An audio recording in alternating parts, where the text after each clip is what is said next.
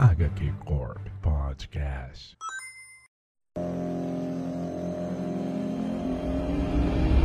Gimme, gimme, gimme some time to think. I'm in the bathroom looking at me. Facing the mirror is all Salve, salve pessoal! Estamos aqui para a terceira parte desse podcast que não acaba mais, mas agora vai acabar. Falando sobre as adaptações de 2021 e 2022. Já estamos no ano de 2022 e, tal qual na, como na parte 1 e na parte 2, eu estou aqui com Pablo e Rods. Podem falar oi, Pablo e Rods. E aí, terceira parte do podcast, e essa é uma indústria de filmes que não está saturada, cara? Não está saturada.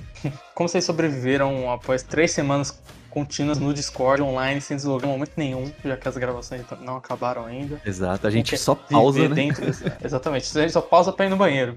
Então vamos continuar aqui no papo, que a gente tava falando de streamings de 2022. E como no- logo no começo a gente já teve bastante coisa, a gente falou um pouco do MCU, a gente parou ali, né, não... A gente parou ali bem em The Boys, acho que talvez seja todas essas séries, a série que foi mais mainstream no sentido fora da nossa bolha, assim. Porque eu acho que é uma série que eu vejo sendo muito comentada por gente que não vê série da Marvel, ou que não vê umas adaptações mais indie, ou não vê adaptação da DC e tal, né? Tipo, virou uma das grandes séries saindo, assim, nesse sentido de popularidade, pra além dessa essa bolha de super-herói e tal, né? Gente fica. Todo mundo vê tudo e comenta tudo, e é, é o fim do mundo, assim, mas lá fora no mundo normal, no mundo das pessoas normais, ninguém está vendo nada disso. E o The Boys eu acho que talvez seja essa grande série que furou essa bolha, assim, né? Porque eu acho que realmente atingiu um- uma outra galera, um outro público, justamente pela forma também como ele trata dos temas de super-heróis. Então, vocês viram a terceira temporada de The Boys? Todo mundo viu, né? Vamos, ser sinceros. Mas o que que vocês acharam dessa terceira temporada de Os The Boys? Eu, eu vi a série, inclusive, inclusive escrevi um texto lá pro, pro Geek Fime falando sobre um pouco sobre The Boys. Porque eu acho que justamente a série, ela já. Ela, em três temporadas, que dá pra dizer que é um, um espaço curto de tempo, ela já conseguiu passar em qualidade os quadrinhos que ela adapta, né? Eu não acho, assim, na verdade, assim, não é que The Boys. O quadrinho também não é tão difícil em É, termos então. de verdade de ultrapassar. né? não que fosse Não é que ele, se- não que ele fosse um, não, é, não que seja o supra-sumo dos quadrinhos, né? Mas a gente sabe que a adaptação normalmente ela tende a ser ou piora ou mais ou menos, né, no nível de algumas, de algumas histórias, né? E depois por ser uma coisa raso ali no meio termo, a série eu acho que ela já consegue se sustentar sozinha, trazer uma abordagem muito mais né, próxima da realidade não só do mundo, né, da gente, que a gente tá vendo hoje em dia socialmente e politicamente falando. E a e ela traz entretenimento que eu acho que ela se propõe, assim. Ela tá sendo ela tá construindo, tá se alimentando agora. A trama não deixa de funcionar, os personagens todos são, são ótimos, né? Eu acho que tô chovendo molhado até falar disso. Só que eu, e o que eu, que eu sinto é isso. Eu sim, eu achei a série muito boa, terceira temporada, acho que ela expandiu muito. Só que é, eu sinto que o, o caminho que ela tá tomando, ela, ela tá caminhando pra uma trama e, pelo menos pelo, do que eu sinto, assim, eu acho que não, não se vislumbra um, um- um- uma resolução, né? Isso falando só dela como série, né? Porque compara, se for comparar com os quadrinhos, realmente tá muito longe. Tem, sei lá, mais quantas temporadas pela frente aí. É isso. Cara, e eu concordo contigo, Pablo, porque no seriado, tipo, acho que um, né, é, é um bom exemplo também, né? Eu concordo duas vezes contigo, talvez até mais do que você falou, mas du- dos especiais, assim. Que é, acho que é um seriado que melhora o material original, isso acho que é um, né, continua assim, né, na Season 3, maneiro. E, e acho que essa Season 3, eu concordo também com o teu argumento aí de, de ser um, um possível problema de progresso de história, não só baseado no material original, mas como série também, né? Porque é, The Boys tem um objetivo claro, né? Que é acabar com a. a desculpa falar, né, galera? Com a porra dos supers aí. E aí, tipo, né? Você ter, sei lá, uma terceira temporada com um objetivo claro que é, chega com a mesma fórmula que sempre que chega ao fim a gente tem um pequeno avanço só, ou às vezes até um regresso, dependendo da, da temporada aí, né? E o objetivo cada vez mais distante, né? Então eles não estão nem próximos, sei lá, do, se, do 7 lá, né? Que é o, né, o ápice do. A, assim, enfrentado, né? Pelo, pelos rapazes lá. E também não avançam muito na- na- nas escolhas de né, afastar ou matar, ou enfim, né? Tirar alguns personagens importantes. Então é, acho que é onde né, a galera caiu mais, e, e eu concordo um pouco, né? Com, a, com The Boys Season 3 aí. Foi com isso, assim. Eu acho que a Season 3, cara, inteira é legal. Eu gosto muito do, de como que é, eles mexem a timeline dos grupos aí, né, comparando com os quadrinhos, né? Então eles, eles fazem meio que os. O, é tipo assim, né? Os Vingadores lá de- deles, né? É, serem tipo um grupo do passado que vai permitir, né? Que esse grupo atual lá do. Que é o que a gente vê da série lá do Seven, né? é, seja tipo como se fosse um embrião, alguma coisa assim, né? Pra depois eles chegarem nesse grupo comercial mesmo. assim. Então isso é inteligente, né? No, no quadrinho é mais, é mais escatológico e tal, né? Eles não tão, né? Não tem um compromisso tão forte assim, né? Com, com a história, né? Com, com o passar assim. Então é, é legal ver, vendo que a galera, eles tentam arrumar a casa, pegar os materiais e tal. O que eu acho que é falta de, né, de, de progressão pra história, e isso é um perigo, principalmente porque já teve entrevista de bastidor aí que o cara falou que os produtores, né, não sei se é produtor, diretor, sei lá quem falou lá que no começo eles tinham um plano pra cinco temporadas e agora eles não, não sabem quando parar. Isso me pegou bastante. Cara. Isso, porque assim. Já começou que tem spin-off pra sair agora, né, cara? Já começou, inclusive, o filho do. Acho que Stallone Schwarzenegger, não lembro agora. Vai fazer e. e vai ser basicamente o grupo de jovens, né? De aquele, como se fosse a categoria de base ali, super-heróis. Então, Perigoso, assim, já né? tem spin-off, né? E tal. É, muito perigoso. Porque a chance de se perder, né? Eu acho que eu confio mais em spin-off do que no. Tipo assim, eu prefiro que a série se expanda do que ela se estenda, assim, sabe? Então eu acho que eu preferia que, ah, beleza, vai ter cinco temporadas, mas eu ficar construindo mais coisas, talvez volte, do que meio que estender no geral, assim. É porque, assim, é curioso a gente pensar que os dois grandes nomes por trás do Supernatural, que o primeiro que é o criador e o showrunner, assim, primeiras temporadas lá, que era o Krip, que foi e criou The Boys, e o Jeremy Carver, que ele assumiu... Eu não sei se ele assumiu logo depois, ou se ele assumiu ali pra quarta, eu não, lembro certamente, mas naquela época que Supernatural era uma bagunça, ele meio que, apesar de ter feito, parte da bagunça, ele foi uma das pessoas que também arrumou ali nas temporadas que recuperou e tal. E ele é o showrunner de Patrulha do Destino, então é meio curioso que cada um foi fazer uma coisa e cada um pegou quadrinhos e quadrinhos bem subversivos, vamos colocar assim, né, não são super-herói e tal. E aí eu fico com esse medo, assim, porque assim, cinco temporadas. É o mesmo número que tinha Supernatural, assim. E foram cinco bo- boas temporadas, ainda mais pra época, assim, ainda mais pro tipo de história que se, se contava no canal também tal. Pra esse tipo de formato, né, de, de série procedural, assim. É, e aí eu fico com esse medo, especialmente porque essa temporada, aí agora dando minha opinião, eu achei ela, no geral, melhor do que a anterior, porque eu achei a anterior tinha um pouco mais de barriga, eu achei que essa temporada não tá. Não tem muito. Não tem como você pular um episódio, não tem um momento onde. Sabe, parece que ela tá continuamente indo e andando e andando e andando. Sabe? Isso é legal, tá vendo as consequências das coisas e tal. Só que começou a vir aquela. Assim, você sentia aquela parada um pouquinho formulaica, assim. O final eu gostei, que é um final, no sentido. O final, o final mesmo, assim, finalzinho do episódio um pouco diferente, né? eles acabam todo mundo junto. Porque eu sempre falei que, tipo, todas as temporadas é. Eles começam separados, aí tem que ser juntado um por um, eles se juntam lá pro segundo episódio, eles começam, tá, tá, tá. aí no final eles se separam. tá, tá. Aí no final tem um gancho que vai ser pela temporada anterior, mas não é tão gancho assim, porque eu, ah, não é bem assim, tá, sabe? Eu sentia que meio tinha essa formulazinha, aí na primeira temporada, né, na terceira temporada, como tava na fase de juntar todo mundo, falei, de novo, tipo, terceira vez que eles vão pegar, ah, tem que juntar aqui, cadê o, cadê o Butch, cadê o, o, Rio e tal, tal, você fica. É, e aí eu gostei que eles acabaram todo mundo junto ali, porque também. Eu gostei do que foi feito com a Starlight também, porque também era outro, ah, ela tá na equipe, mas ela não tá, mas fica indecisa, mas aí ela vai ajudar, tá, tá, tá, e aí fica também uma dinâmica. Eu gostei disso, assim, eles deram. Eu achei que deu pra sentir mais a repetição, mas ao mesmo tempo deu pra sentir mais umas quebras dessa repetição, o que é bom, assim. Uma parada só que eu vou dizer assim, comparados com os, com os quadrinhos, que eu acho que a série, quadrinho consegue ainda ser um pouco melhor, é que o quadrinho ele não tem medo de descartar os personagens, os próprios personagens. Eu acho que a série, ela tá começando a ter muito esse medo. Ela não descarta diretamente, assim, né? A própria, um exemplo que, a gente, que eu, pra mim, assim, é a própria Stormfront, né? Que ela terminou a terceira, a segunda temporada e ela tava ali na segunda, e aí na segunda que ela realmente teve a resolução. Claro que isso narrativamente funciona perfeitamente, assim, era necessário mostrar o destino dela. Mas eu sinto que a série ela tá muito apegada ainda com os próprios personagens. É, ela não quer deixar eles nem, nem terem uma resolução ruim, nem uma resolução abrupta, como por exemplo foi o primeiro, o cara invisível lá no primeiro, na primeira temporada, né? Então, porque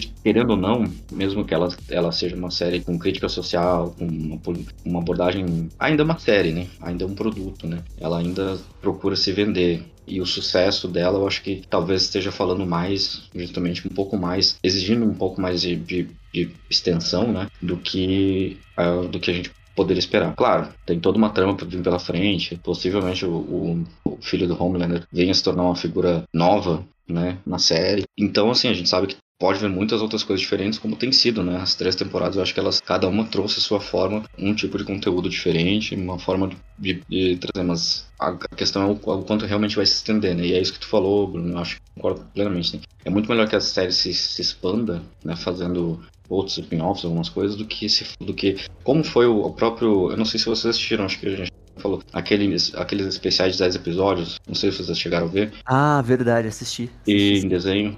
Acho que é Diabolical, Diabolical. Isso, Diabolical. Um dos episódios é uma história, o, o próprio é, que falou, que é uma história canônica, né, da série, que é a história do Homelander, dele mais jovem, ele no início de carreira ali, junto do, do Black Noir. Então é, é interessante, eu, eu gostei. Eu ouvi o episódio e falei, pô, isso aqui é legal. Não é como o Aurish que eu achei assim, pô, isso aqui, né?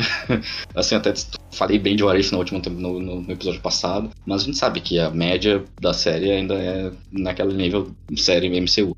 The Boys é um pouco acima. ele é bem naquele esquema daquele, não exatamente igual, mas o Star Wars Visions também, essa questão de exatamente. animações. E aí, se eu não me engano, o Vision eu não sei se é alguma chega a ser canônica ou não, assim, mas o Diabólico eles pelo menos pegaram um. Mas é legal essa ideia, assim, tipo, ok, as pessoas não gostam de The Boys por causa da cronologia de The Boys, por causa que aconteceu em 1945. Elas gostam é, da estética, da proposta, do estilo. Então as animações vão seguindo isso, assim, essa é a graça. Não precisa ser tudo canônico, porque, tipo, sabe, quem que se importa com o episódio de Cocô lá, sabe? Precisa estar na cronologia The Boys? Não, não é a Bíblia, sabe? Então é legal ter isso realmente, você fazer um negócio que é, tipo, mais solto, que pega esse espírito, que é um, um bom spin-off, assim. E você falou isso de matar os seus personagens e tal. Eu senti. Eu, eu tava gostando muito desse arco da, da terceira temporada, de trabalhar é, essa questão do Homelander e essa questão dele assumindo cada vez mais poder e perdendo a cabeça, o processo. Aí você o Soldier Boy, você vê como o Soldier Boy é tipo uma versão anterior dele, como se isso, isso, na verdade sempre aconteceu. Aí você vê o Black Knight, toda a história dele e tal. E aí eu acho que o final matou um pouco, porque para mim teve muito setup e pouco payoff. Assim. Teve muito. Eles vão muito empurrando e construindo. Caralho, tá, tá, tá. Eu acho que teve um grande payoff da temporada, que foi o episódio do, do Orgasm, né? Que foi o episódio que acho que todo mundo ficou falando e tal. Que parece que fosse mais um episódio de piada e etc. Foi um episódio dramaticamente.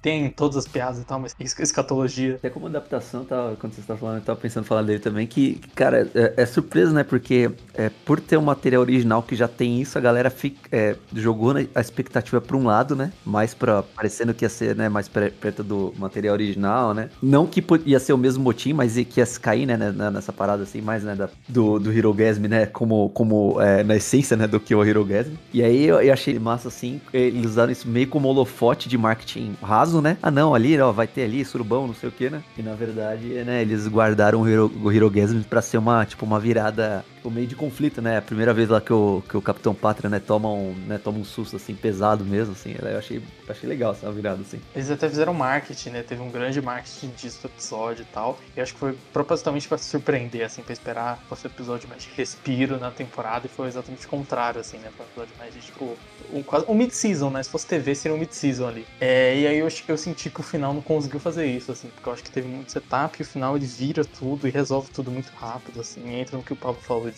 não querer matar o personagem, não querer mudar o status quo, querer mudar, mas deixar mais ou menos como tá, assim, tipo, o, o Shoulder Boy foi, foi, foi sendo introduzido como essa grande arma, essa grande solução, e cada vez mais eles mostram como um cara perturbado, um cara que não é tão diferente do quanto do Homelander, no final, assim, sabe, a forma que tem toda aquela viradinha, muito naca, parece um grande, tipo assim, putz, a gente não vai resolver isso nessa temporada, mas a gente não quer deixar aberto, então a gente vai fazer ele ficar semi-morto para ele voltar depois. Parece que é isso. Exatamente, porque assim, a única morte impactante que a gente tem na série nessa temporada é a do, do Black Noir, né? Dando spoiler aí pra quem não viu. É, e só que essa morte é uma morte inócua, né? Porque já falaram que vai voltar o mesmo ator, faz o Black Noir com o mesmo. como outro Black Noir, como basicamente o mesmo personagem. vai ser outro personagem, vai ser outro personagem, outro Black Noir, mas com o mesmo ator, entendeu? E não tô falando que, assim, óbvio, tem peso, porque o personagem, para mim, teve o melhor arco na temporada foi o Black Noir, assim, tipo, exploraram muito melhor. O personagem não, nem fala, né? E ficou usando, usaram aqueles, aquele artifício dos bichinhos de, da animação conversando com ele, que eu achei sensacional. Tinha um artifício excelente, assim. E claro, Primeiro para explorar um pouco melhor o próprio ator, né? Que eu acho que tem muito mais entregado que ficar só parado sem falar nada. E segundo para talvez acrescentar na própria narrativa, né? De alguma forma. Eu não sei para que caminho que eles vão expandir agora também, né? A gente sabe que, como eu falei, vai ter esse spin-off. Vai ser baseado na universidade lá dos Supers. E, e claro, possivelmente vai caminhar pra uma coisa ali, talvez um problema maior entre o Homelander e o filho, ou o filho se tornando pior que o Homelander, ou o Homelander. Ou alguma coisa vai envolver os dois, né? Mas eu, eu apesar do meu medo, eu, eu falo, tô falando isso tudo como se tivesse a, não da temporada, mas claro, assim, achei ótima a temporada, acho ótima, acho tudo. É mais um medo de que uma série tão boa possa virar um Game of Thrones na, na, sétima temporada, entendeu? Eu não quero que aconteça a mesma coisa. Que ela se estenda demais e acabe se tornando uma coisa além do que eles podem lidar, né? Isso do Black Noir foi foda, porque tem, tem, toda uma construção, e aí eu fiquei nessa que assim, eu acho que o final é uma quebra de expectativa, mas não foi uma quebra de expectativa boa, assim, eu achei que eles construíram toda uma narrativa, você não vê o, o Black Noir confrontar o Soldier Boy em momento algum, eu achei meio tipo assim, vocês construíram isso demais, eu acho que eles deviam ter feito, construído menos para isso vir a ser mais uma virada narrativa, porque pra mim ficou meio com um buraco, assim, um vazio para mim, assim, no personagem, mas eu tô curioso porque, com o que eles vão fazer depois, assim, essa ideia de o mesmo ator e talvez até uma, uma outra versão do mesmo personagem, assim, é uma, uma parada interessante, assim. E esse spin-off que vai ser o, o Gen V, eu fico curioso porque a proposta tem chance de ser tipo um X-Men do, do The Boys Verso, assim, né? Tem o próprio nome que lembra a, a Gen X, assim. Então acho que faz sentido, vai ter. Eles pegaram um elenco bem global também, vai ter o Marco Pigos na série e tal. Então acho que eles tem, tentaram. Estão tentando também expandir nesse sentido de pegar vários atores de vários países e juntar e fazer um negócio que tipo, aí vai, vai ser visto, né? Tipo, no sentido de notícia e tal, talvez até expandindo o público da série. Mas é,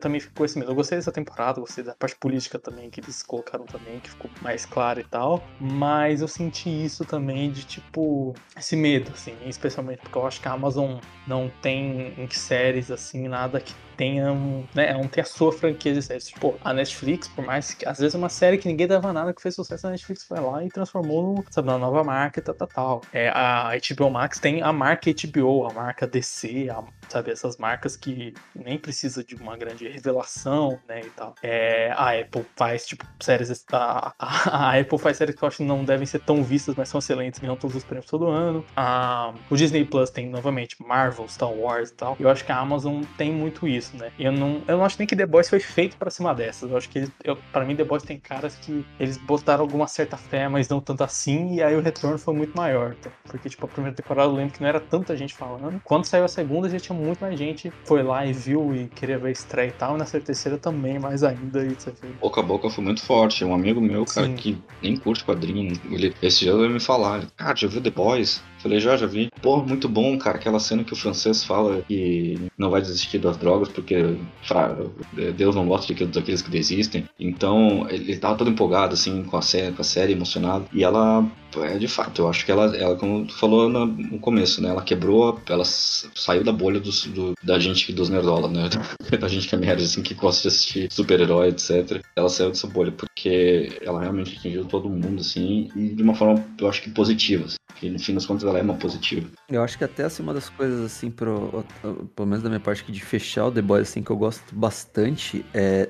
Nessa Season 3 houve bastante, mas nas outras também já teve um pouquinho. É que o material original, né, é, entra naquela ideia da de sátira, né, a crítica lá, o momento da, da indústria e tal. E aí eles, como seriado, eles estão, eles estão no momento, eu até brinquei um pouquinho lá na abertura, né, que a gente já tem também filmes de herói, né, conteúdo suficiente para eles conseguirem brincar com, com o tema, mas é, eles usam também da liberdade, né, é, artística lá, né, que, ele, que, ele, que eles têm no, no roteiro, para usar esse argumento de crítica que o material original tinha só com, com o, o né, universo dos heróis, eles usam a, a crítica é, aliada a alguns elementos contemporâneos, né? Então teve aquela parada de fake news, né? Teve o, a, a, zoeira lá com o vídeo da Galgador lá, né? Que eles tiraram sal. Então é, essas paradas assim, acho que fazem o, o seriado ser aceito de forma mais fácil para um público que não é nerdola aí, que nem a gente brincou aí, né?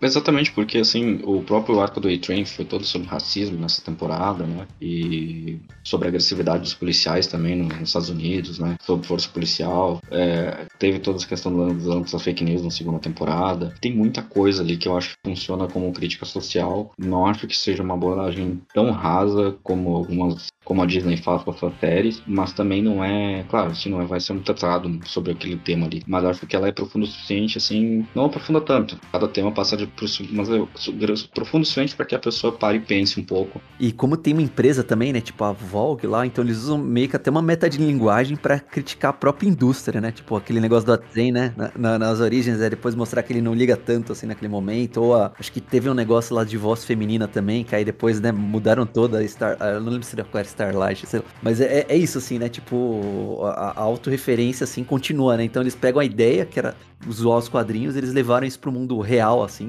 né? E contemporâneo. E aí melhora tudo, né? Assim, e, e, é o que tem pra, pra série se atualizar e ser relevante também. Porque acho que no quadrinho tem. Nos quadrinhos em geral tem algo que toda série ou derivado tem que adaptar, que é o quadrinho a gente tá acostumado com muito personagem, muita coisa, muita repetição. Então no quadrinho a gente pode ter várias versões alternativas, sei lá, do Superman. E eu nem digo dentro da DC, fora da DC também. Podem contar histórias que são um pouco mais claramente formulaicas, claramente derivadas para se tornar outra coisa. Então, é mais comum isso. Então, tipo, a gente vai falar isso mais pra frente, mas, por exemplo, por que, que o namoro não pode ser igual o namoro de Bi, que é basicamente o Aquaman com um outro cabelo diferente, ou você vai fazer um negócio de 1940? Porque ah, hoje em dia, se você lança isso, vai todo mundo falar, porra, essa porra aí é o Aquaman. Porque não tem é, um milhão de personagens, tem um filme do Aquaman. E aí vamos um outro filme e as pessoas vão falar, é igual aquele filme. É diferente de quadrinho que ninguém. É, primeiro que eles podem fazer propositalmente, e depois que mesmo que não seja, tipo assim, puta, um personagem com uma capa vermelha tem mil, assim, sabe? Então não é, sabe, o, o, essas adaptações elas têm menos espaço para esse tipo de coisa. Então tudo que é uma cópia, um, um pastiche, uma paródia tem que ter algo a mais. Que eu acho que, tipo, é, no, no quadrinho cabe mais esse espaço para isso do que fora dos quadrinhos. Então acho que o The Boys vai fazer isso muito bem, que é, tipo, não vai ser só uma paródia. Não vai, fazer,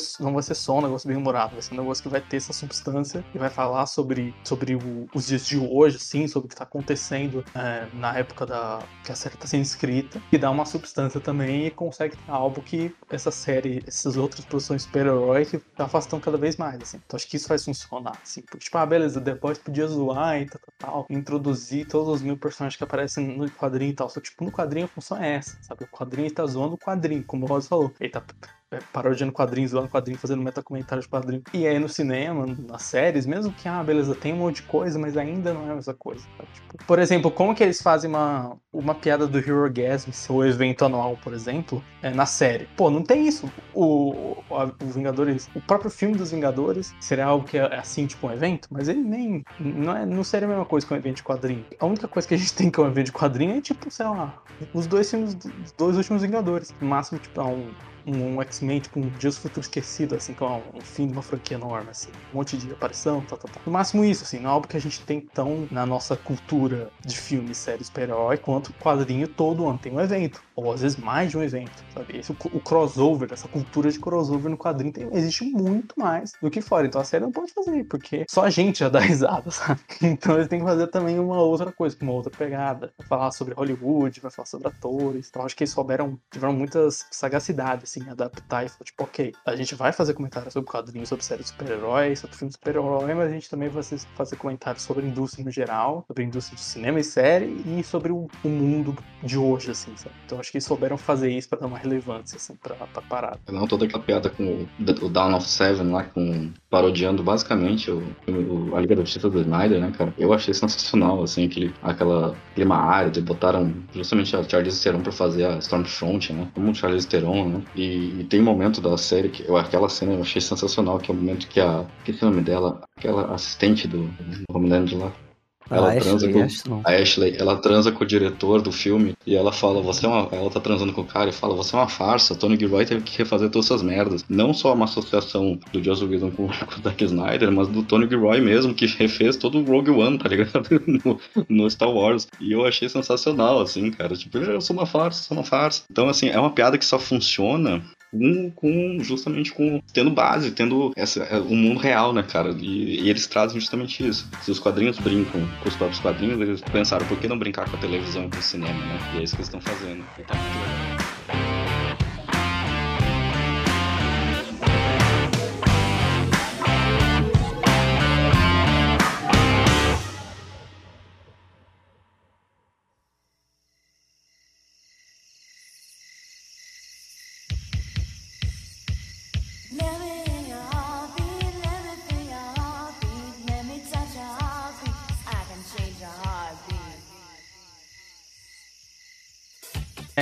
Vamos pra próxima série agora, uma série que, ao contrário da que a gente falou, eu, ao contrário não, eu acho que foi uma série que também é, conseguiu atravessar pro público mais mainstream, que foi uma das maiores, um dos maiores sucessos da Netflix também. Só que eu acho que essa temporada especificamente, eu não sei se é marketing, se é o lançamento, se é a data, é, passou mais debaixo do radar, eu senti, né, que é Umbrella Academy, a terceira temporada, a terceira e parece que é a derradeira, mas na verdade vai ter mais uma, eu fiquei nessa dúvida se no final realmente eu recuperar, né, e que ela assim, ela adapta um pouco do terceiro arco do Hotel Oblivion, mas também pega umas continuações de outras tramas paralelas que as outras temporadas criaram também e tal, né? E o que, que primeiramente vocês viram essa daí, não, nem todo mundo pode ter visto, e o que, que vocês acharam, assim, porque eu pessoalmente fiquei surpreso, assim, eu, eu gostei mais do que eu achei, achei que eu ia gostar, assim, eu vi até bastante gente falando mal, achei talvez seja uma das temporadas mais é, redondas de, dessa série, assim, porque eu achei, achei, que funcionou, assim, mas e aí, o que vocês acharam? Ó, eu, eu fiquei com a galera do horóscopo aqui, não funcionou para mim, então acabei não assistindo, assim, alguma coisa no universo fez eu não assistir essa, essa temporada 13, mas eu assisti as outras duas, aí eu, um dia talvez eu vou ter que voltar, assim, né? Pra... Ou não, né? Vamos, quem sabe. Infelizmente também não assisti a terceira temporada, acabei assistindo as duas. E acho que talvez Umbrella Academy, eu não sei se ela chega a se enquadrar como The Boys, uma obra que consegue passar a mídia original para os quadrinhos, mas acho que Talvez em alguns pontos ela consiga ser um pouco melhor, talvez em outros ela não seja tão melhor, talvez por, por falta de espaço, por, por falta de verba, não sei exatamente o que acontece. Eu não sei se é o formato que exige que seja uma série de 10 episódios, mas eu acho que a Umbrella Academy é muito competente no que ela se propõe, assim. E apesar de eu não ter visto a terceira temporada, eu vi só algumas partes, na verdade, do que, é, que a já estava assistindo, me pareceu que eles estão indo para um caminho realmente assim, foram para um caminho mais próprio, né? Não só por algumas alterações que tiveram que fazer no enredo, como adaptar a Ellen Page para Elliot Page, né, tipo do ator, mudar para Elliot Page. Eu não sei como é que ficou o nome dele agora na série, mas essas adaptações. É o, o Victor, isso. Victor, né? Então agora passou a ser o Victor. É, eu acho que isso acrescenta, né, cara? É uma série que, primeiro porque ela já, ela já pegou uma fonte, assim, já era bem um pouco diversa, eu acho que ela tornou muito mais diversa, assim, a, a, a obra como, como, um todo. E acho que é uma série que eu não sei como é que vai ser, né? Eu tenho que assistir a terceira temporada ainda. Mas eu espero que se como a quarta, como tu falou, vai ser parece que última, eu espero que pelo menos eles consigam finalizar bem, né? Porque é o meio termo, né? Entre Patrulha do Destino e meio X-Men também, né? Um pouco, né? Eu, eu, acho que a primeira temporada é, é, a mais próxima do quadrinho, assim. Ela pega basicamente o quadrinho e, e, preenche as lacunas, assim, né? Então ela dá mais espaço. Porque o quadrinho tem muito essa identidade de parecer querer ser um quadrinho genuíno. Então parece que você tá pegando uma edição no meio, assim, né? É um universo que ele tá começando a ser contado a partir do momento que você tá lendo. E ele não fica muito voltando pra. Quer dizer, ele explica várias coisas, mas né, ele não fica muito voltando. Então a série tem que formatar melhor tal. A segunda é uma que eles desviaram mais, mas eu até gostei da maneira que eles desviaram, assim, porque eles abriram mais possibilidades, fizeram uma história menos corrida. Assim. E essa terceira é curioso, porque ela é talvez a que tem menos diretamente quadrinhos, apesar de já ter referências diretas ao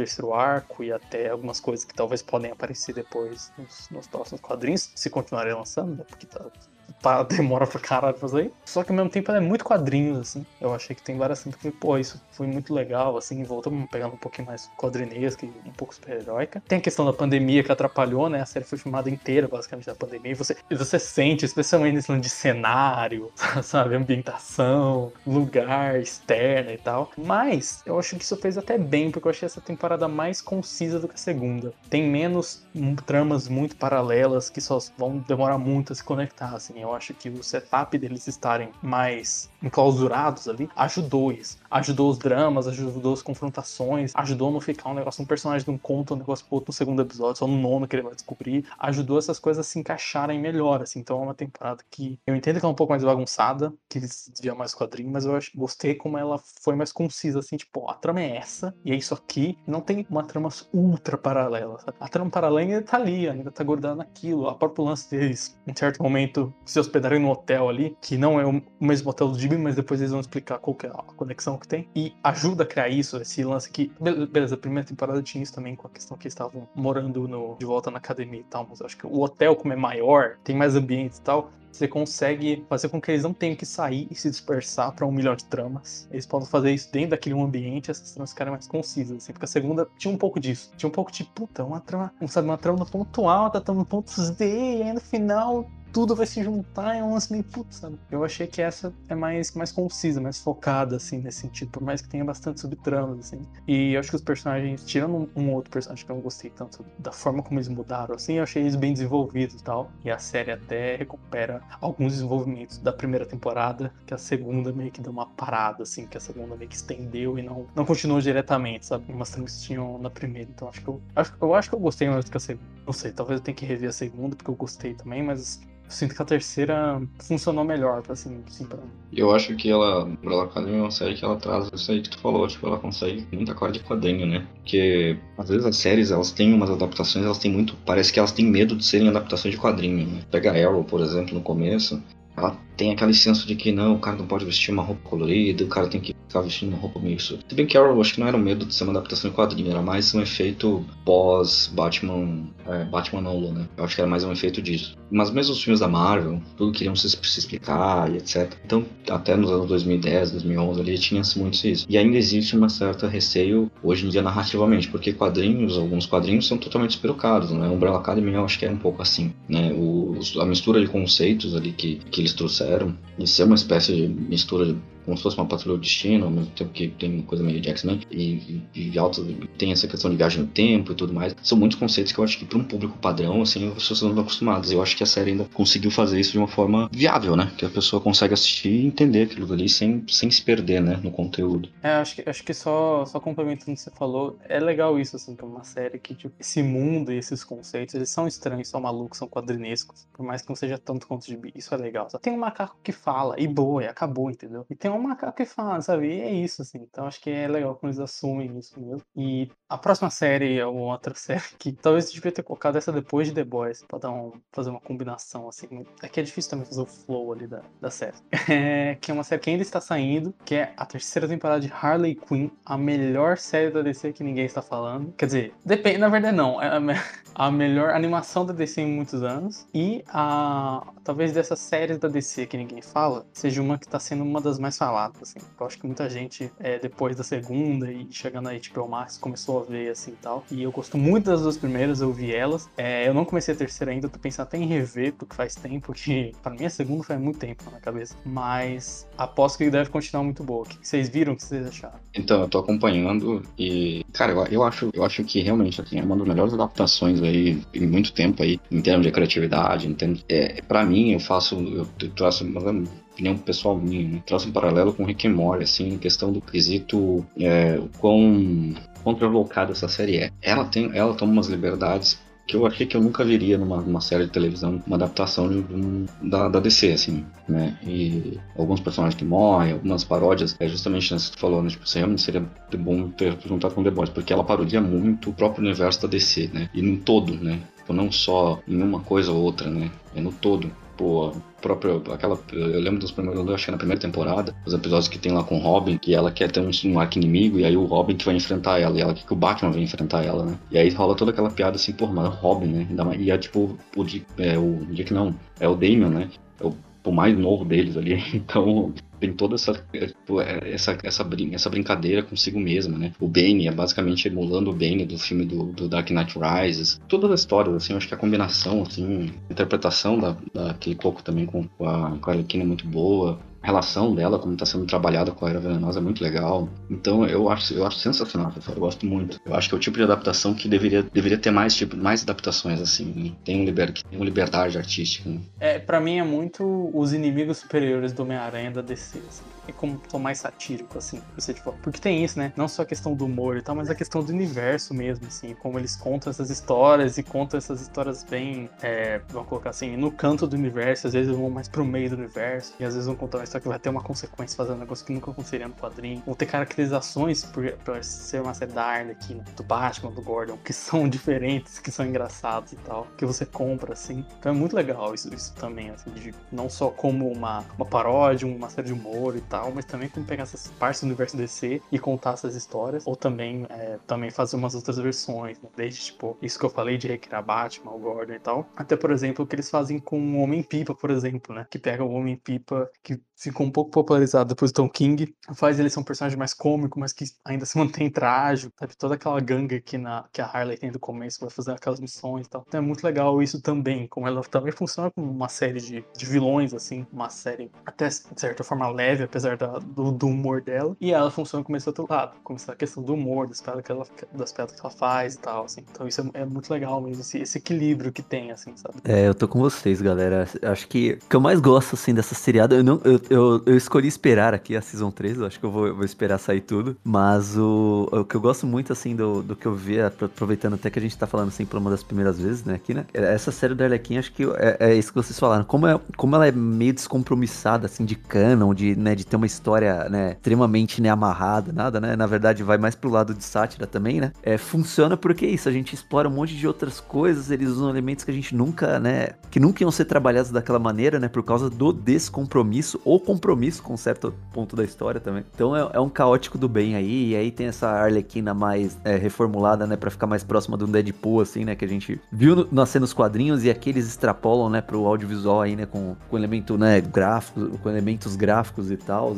Então acho que acho que funciona maneiro, é um entretenimento, né?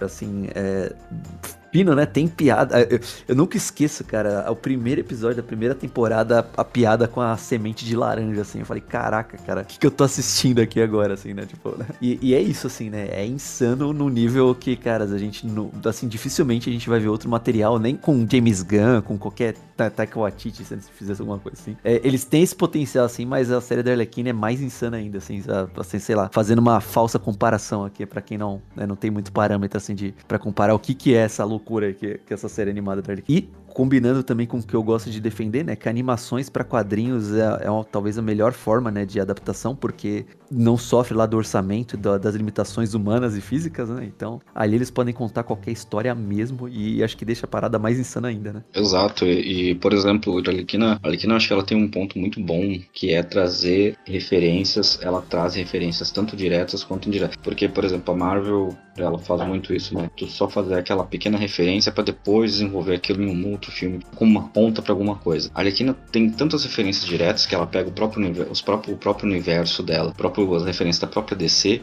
e traz pro, pro desenho, quanto pequenas referências, né? Eu lembro do episódio da Mulher Gato, por exemplo, que ela, é, ela vai ajudar a Mulher Gato a roubar uma joia, e vê lá, tipo, tem várias coisas lá, tipo, a espada da Israel, sabe? Tipo, no cenário, assim, no, no né? Coisa, coisas que Jovens Titãs também faz, por exemplo. Só que além dessas pequenas referências que estão no, no ambiente, no cenário do, do, desenho, tem as referências aos próprios personagens, do que ela traz, né? Por, o fato dela trazer do Homem-Pipa, por exemplo, e tornar ele um, um, ele, um, ele praticamente ele é um coadjuvante importante, né, nas duas primeiras temporadas, eu acho muito interessante, assim, tipo, porque é um personagem que é relativamente, assim, popular, se reformulou popularmente também mais recentemente, na fase do Tom King, e aqui ele pô, é um personagem que é importante, assim, né, pra trama, né? E a trama em si, né, não só é, é, um, é, um, é um show de piadas, né? Tem uma trama em si, né? Da própria personagem se desligando do Coringa, se emancipando, buscando ser uma própria uma vilã com identidade própria. E, e toda a proposta dela, da própria série, que é a própria história, é, eu acho muito bem contada, assim, muito bem narrada, né? A gente compra a ideia, né? A gente compra o personagem, compra as motivações dela e o desenvolvimento que ela tá tendo.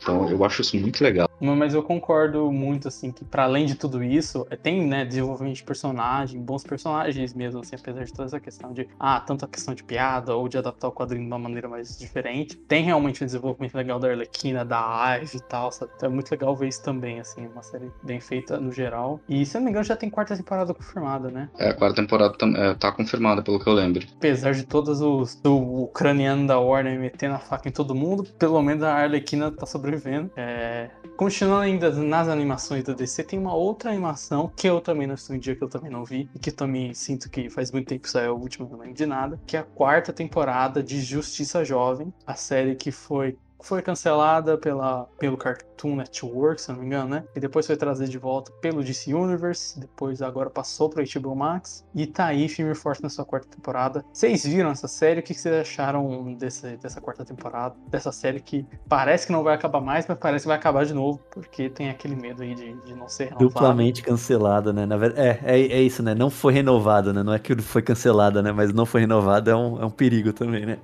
É, caras, eu tô em dia. Eu, eu assisti a quarta temporada. Eu sou um dos caras aí que acompanha a saga é, firmemente aí desde o primeiro cancelamento até os momentos atuais. Fui pro DC Universe lá pra, pra arriscar a, assistir a terceira temporada. Então, eu gosto muito desse universo aí do DC Universe, da proposta que eles fazem. A, a quarta temporada, pra mim, tá? É, ela entra no meu. Ela briga forte, assim, pra ser o top 1 entre as temporadas de Young Justice, assim, brigando pra mim, na minha opinião, com a primeira aqui. Então, eu gosto muito dela porque é um momento de maturidade é, da, do seriado, né? Então, é, o, né, a galera já so, a galera do, da produção, né, já sofreu muito, então eles já sabem algumas coisas assim de como lidar com os temas, como fechar ou não outras histórias assim e tal, e como usar usar o progresso, né, daqueles personagens e daquele universo que eles criaram, né? Porque Young Justice sim, né, tem um efeito cronologia pesado, né? Então é um universo DC mais próximo aí do que a gente tem aí, né? E aí em cima da escolha lá de, de botar os heróis jovens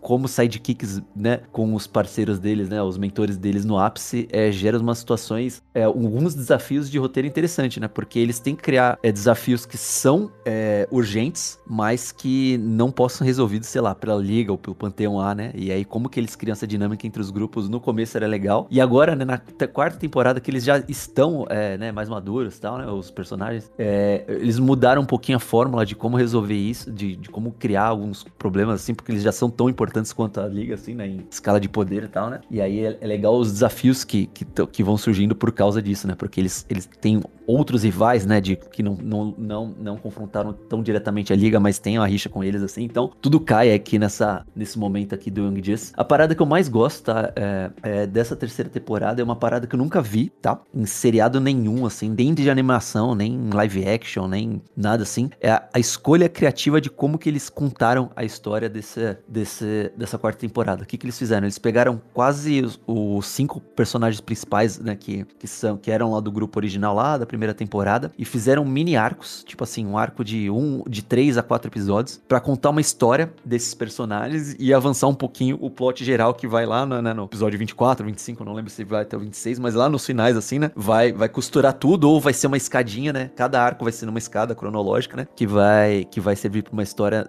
no todo, assim. E essa parada do arco aí, quando vocês chegarem, vocês vão. É, vocês podem, né, depois testar, assim, para mim, é, foi uma parada, assim, uma inovação boa, assim, no ritmo de, da série, né? Porque o resto o Young Justice já fazia, né? Era uma boa animação, apesar do budget lá limitado, né? Tem uns problemas, assim, de, de execução técnica mesmo, né? Da, falando de animação como técnica, fluidez, né? Não sei o que, né? Uma parada de de, de, de, escolha orçamentária mesmo. Mas nesse lance autoral da história, assim, acho legal. Acho legal como eles tentam lidar com alguns temas, assim, também da, contemporâneos, né? Tentando encaixar, porque é o que, que, que é o que os quadrinhos fazem, né? né? Sempre, né? Refletindo alguma coisinha também. Não é, não é porque é o herói que você tem que ficar só, né? No, no superficial, né? Então é legal que eles tentam trazer alguns bons exemplos, quebrar alguns paradigmas aí.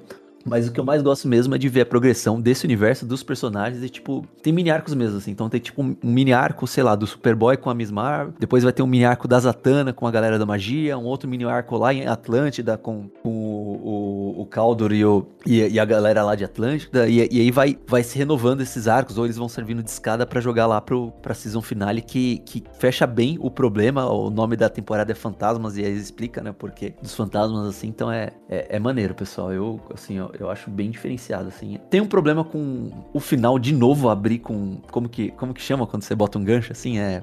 É... Cliffhanger. É, com um cliffhanger gigantesco, assim, de novo, e, e, falando de um seriado que sofreu tanto cancelamento, isso é um perigo, assim. E na verdade virou, né, se concretizou um perigo, tanto que o cara até fez entrevista falando, ah, não, mas a, a minha ideia é sempre deixar a história aberta mesmo, assim. Duvido, duvido. E é isso, né? Acaba legal. Agora a gente está aí nessa, nesse embrólio aí né, do, do Zaslav, sei lá, lá do ucraniano, né? Querendo, passando, né? o facão e tudo. E Young Dias parece que não, não recebeu a carta branca de renovação. Infelizmente, porque é, teria uma brecha muito boa para fechar na quinta temporada se a galera dos produtores também que, que, é, que né, quiserem fazer isso, né? Porque toda é, hora. Não, por, por, favor, eu gostaria que renovasse falando, ó, renova e fecha. Porque esse negócio que eles falam que, ah, estão escrevendo sem fim mente, irmão, é não, tá, pra mim até se você não acabar, você tem que escrever com fim em mente, porque senão você vai escrevendo. Você tá, você tá escrevendo uma. Um, eu nem consegui achar um exemplo, eu ia pensar no exemplo, não consegui. Você tá escrevendo, sabe, um. Eu ia fazer, tá escrevendo um daqueles mangás da North One Piece, mas nem isso, porque até esses, sim, você tem que fazer uma finalização de um arco enorme de algo que vende 800 edições e não a virada que vai virar todas as últimas 300, sabe? Então eu acho que assim, até que, ah, beleza, vamos supor, é nova pra mais uma, eles fazem mais ou menos encerrando a história e depois tem mais uma, pô, beleza, faz lá. Tipo assim, ou fala, não, vamos parar por aqui, tá bom, vai fazer outra. Eu acho que sim, ficar dando estendida, mas, mas assim, eu não vi essa temporada, eu vou, vou falar aqui pra vocês. Eu não estou mais com a assinatura HBO, porque eu, eu, eu parasitando, essa é uma das assinaturas que eu tinha no, no modo parasita, no modo onde eu ficava ali tal qual a, a monarquia. Eu era a monarquia inglesa do, das colônias, que eram as pessoas que tinham ali. Essa, então eu não estou mais com a HBO, então estou, né, estou só com os outros streams aí. Aliás, o Disney eu nunca paguei também, eu, só, eu não, não pego emprestado mais, esse aí eu piratei com gosto. Mas. E, mas aí eu tô meio por fora dessas séries, assim. Por isso que eu não vi o Young Justice também, por isso que eu não vi o, o a nova temporada de Stargirl também, a próxima, a nova temporada de Harley Quinn e tal. Mas indo de para outra série, e para outra série que a gente vai continuar nesse tópico de stand, no stand, acaba, não acaba, cancela, não cancela, que é Paper Girls da Amazon Prime, uma série que a Amazon lançou, só esqueceu de avisar a gente que eles tinham lançado. É desse detalhe aí, né? Esqueceu de mandar o e-mail. Eu não sei se vocês viram, o Edgar Wright, diretor, postou uma foto que ele recebeu no e-mail da Amazon. Oh, você deve gostar disso aqui. Sim, muito obrigado, Amazon, por mostrar uma série que foi cancelada, que eu gostaria de ver, e você só mandou um e-mail hoje e essa série já acabou quando você mandou esse e-mail. Então eu não, tenho, eu não posso fazer nada, eu vou ver aqui com um idiota. Mas vocês viram Paper Girls? Vocês foram uma das pessoas que receberam a notícia dessa série aí. E o que, que vocês acharam da, da série também? Eu só vi o comecinho. Alguém viu mais aí? Então, eu tava com expectativa, vocês viram os dois primeiros episódios e acabei dropando, cara, porque não, não me pegou. Eu gosto muito do quadrinho, eu gosto muito do, do quadrinho, eu gosto, eu gosto no geral do Brian K. Vaughan, né? Mas eu, Paper Girls, é, particularmente, tem um carinho especial porque eu acho um gibi muito divertido, assim. Eu gosto muito da, desse espírito. É, é, é engraçado porque me lembra muito Stranger Things, né? Só que bom. E, e acho que tinha tudo para ter funcionado essa série, cara. Tinha tudo para ter funcionado e a série parece que simplesmente não funciona. Eu gosto das, eu gostei das atrizes ali que fizeram as meninas, eu gostei da, das quatro, talvez menos talvez um pouco menos da Mac, mas eu acho que no geral eu gostei delas. Acho que foram bem, bem escolhidas e tem uma dinâmica boa, só que no fim das contas parece que, eu não sei, cara, não sei se é. A, a impressão que eu tive foi a mesma vendo DMZ, sabe? Eu acho que eu acho que desistiram no, no, no, meio do caminho, desistiram de fazer a adaptação e aí só terminaram porque tinha que terminar, entendeu? Falaram assim, ah, toma e termina agora. E porque a, a, o desenvolvimento dela eu acho muito fraco, assim, eu achei meio desencontrado e tal. Não é nem a questão de falta de orçamento, mas falta orçamento, claramente falta orçamento. Eu, eu achei uma infelicidade sem tamanho, assim. Eu acho que muito por, por, culpa da própria Amazon, que não quis depositar, não acho que não botou fé no projeto. Talvez porque, principalmente The Boys, esteja fazendo mais sucesso e aí acharam que uma adaptação essa não, não, não ia vingar, não sei. Mas a sensação que eu tive é que parece que desistiram do projeto no meio do caminho, sabe? Sim, teve, teve pouco marketing, pouca. Assim, lógico que, ah, beleza, a série saiu no momento, depois de The Boys, na Cidade Anéis do Poder, em volta dela tinham séries que também eram populares e tal. Mas mesmo assim, sabe? Tipo, você tentar fazer um lançamento, ah, beleza, lança três, quatro episódios, depois lança o resto semanal, ou lança em vários é, packs de episódios, assim, pra, pra preencher mesmo, assim, fazer alguma divulgação. Até isso da divulgação, se não divulgasse, se lançasse um formato um pouco mais contínuo, assim, ajudava, assim, né? Porque eu também vi só o começo. Eu não achei ela ruim, mas eu achei que, tipo assim, falta um, um tchan pra ela. E eu fiquei naquela, tipo, ah, se fizerem mais temporadas, eu acho que pode evoluir, andar e tal, tal, tal. E não aconteceu, porque não vai ter mais temporadas. Essa série foi cancelada e tal. E agora, por um lado, fico curioso pra ver o resto, pra ver o que deu, mas ao mesmo tempo não fico nem um pouco curioso, porque eu sei que não vai dar em nada é, pra além dessa temporada, assim e tal. É, volta nisso nesse lance do modelo, modelo de binge watch, modelo Netflix, né? Tipo assim, beleza, eles têm Stranger Things, você lança um dia, irmão, ninguém vai esquecer que saiu essa série. Se essa pessoa esquecer, na segunda-feira ela vai lembrar, sabe? Na segunda-feira ela ver um tweet ou alguém do trabalho, alguém do colégio vai comentar, e ela vai ficar, puta, Stranger Things, sabe? É, é, é difícil, é diferente de uma série dessas, que ou você, se você não tiver um marketing enorme, ou já conhecer a obra e tal, é, precisa de mais, não só divulgação, mas também, sabe, de, uma, de um hype. Ou fazer algo tipo um The Boys, por exemplo. Se eu não me engano, a primeira temporada de The Boys saiu tudo de uma vez, né? Eu acho que eu lembro até de, de ver é, maratonando, assim. Eles lançaram a primeira, a primeira fez um pouco de barulho e tal, nem tanto. Só que aí quando saiu a segunda, primeiro já foi saindo semanal e tal, né? Saiu três, depois foi saindo semanalmente. E também já tinham, mais pessoas já tinham visto, né? Porque já tinha se passado o ano e tal. Eu acho que se fosse assim, ah, vão confirmar duas temporadas, a primeira a gente lança direto, a segunda a gente faz mais marketing, conta com o pessoal que já viu a primeira, lança semanalmente e faz, sabe, faz essa, essa escada e tal, sabe? Só que é difícil, né? Porque, tipo, se você não planeja isso, ou você não tem a sorte de ser uma série que dá certo, você fica nessa. O povo demora horrores pra série continuar, ou não continua. É cancelada, sabe? A série fica ali no meio do nada. É, a, Amazon mesmo tem vários outros exemplos de séries que eu acho que elas conseguem sim, se sustentar, né? Tirando The Boys. Sim, tu tem Fleabag, é, Good Omens, que são séries que são boas, na minha opinião, e elas tiveram seu tempo e se mantiveram, né? Claro, Fleabag parou na segunda, mas por escolha da própria atriz e produtora. Né? Good Omens era fechada em uma temporada só. É, mas teve até o, aquela série do, do Jack Ryan, né, que é com, com Krasinski, que deu uma durada também e tal. E, e Paper Girls é o, é o, tipo de série que eu acho que se ela tivesse, cara, durado um pouco mais, se ela realmente tivesse deixado um pouco, entrar um pouco na, no, na cultura, sabe? pop, no, no meio pop, né? Ela teria se vingado, só que eles lançaram ela muito. O lançamento dela foi completamente porco, o marketing dela foi horrível. Eles lançaram, acho que ela com quatro dias, se eu não me engano, acho que foi quatro dias ou uma semana de antecedência a, a Sandman, sabe? Sandman existia uma expectativa absurda, que é a próxima série a gente vai falar, e lançaram quase junto. Então, foi assim, parece que fizeram tudo para que a série não funcionasse, na minha opinião. Sim, sim, é, é muito isso mesmo, assim. Até, eu acho que se a, se a, série tivesse tido a sorte de sair antes, naquela época que a Amazon tava no começo, quando eles faziam quatro temporadas de Jack Ryan, você não sabia nem que tinha passado a primeira, sabe? Tipo assim, caralho, já tem quatro, cinco temporadas da série. É, eu acho que talvez desse pra, pra série andar, mas eu acho que agora que a Amazon já tá tendo que operar e dar lucro e fazer essas grandes produções e tal, já tá começando a cancelar coisas também, é, é mais complicado. É, a próxima série, já que a gente tá falando dessa série aqui também, é Sandman da Netflix, o muito aguardado, a muito aguardada adaptação da Netflix, da muito aguardada adaptação de Sandman, do muito premiado, muito reconhecido Sandman, uma das maiores histórias de quadrinhos de todos os tempos, um dos grandes encabeçadores do selo vértigo, né?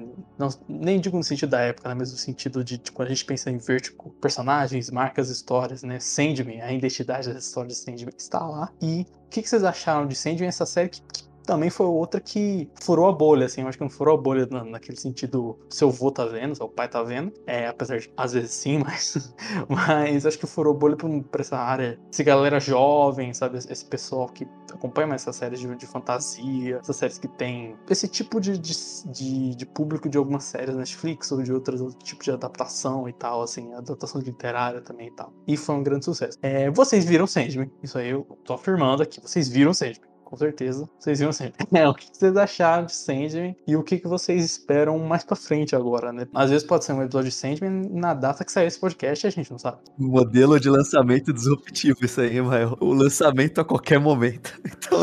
Exatamente. É uma ameaça. Quando você menos esperar, pode ser um episódio. O terror do criador de, de conteúdo. O Gabriel Ávila dorme, em, dorme de olhos abertos, pensando em sair Ah, pode crer, né? O terror da crítica, da hora. Exatamente. O pessoal do, do Omelete, do Jovem Nerd, ali de olho aberto, falando, caramba, abrir a geladeira vai ter um episódio do Sandman, vou ter que trabalhar no domingo. Droga. É.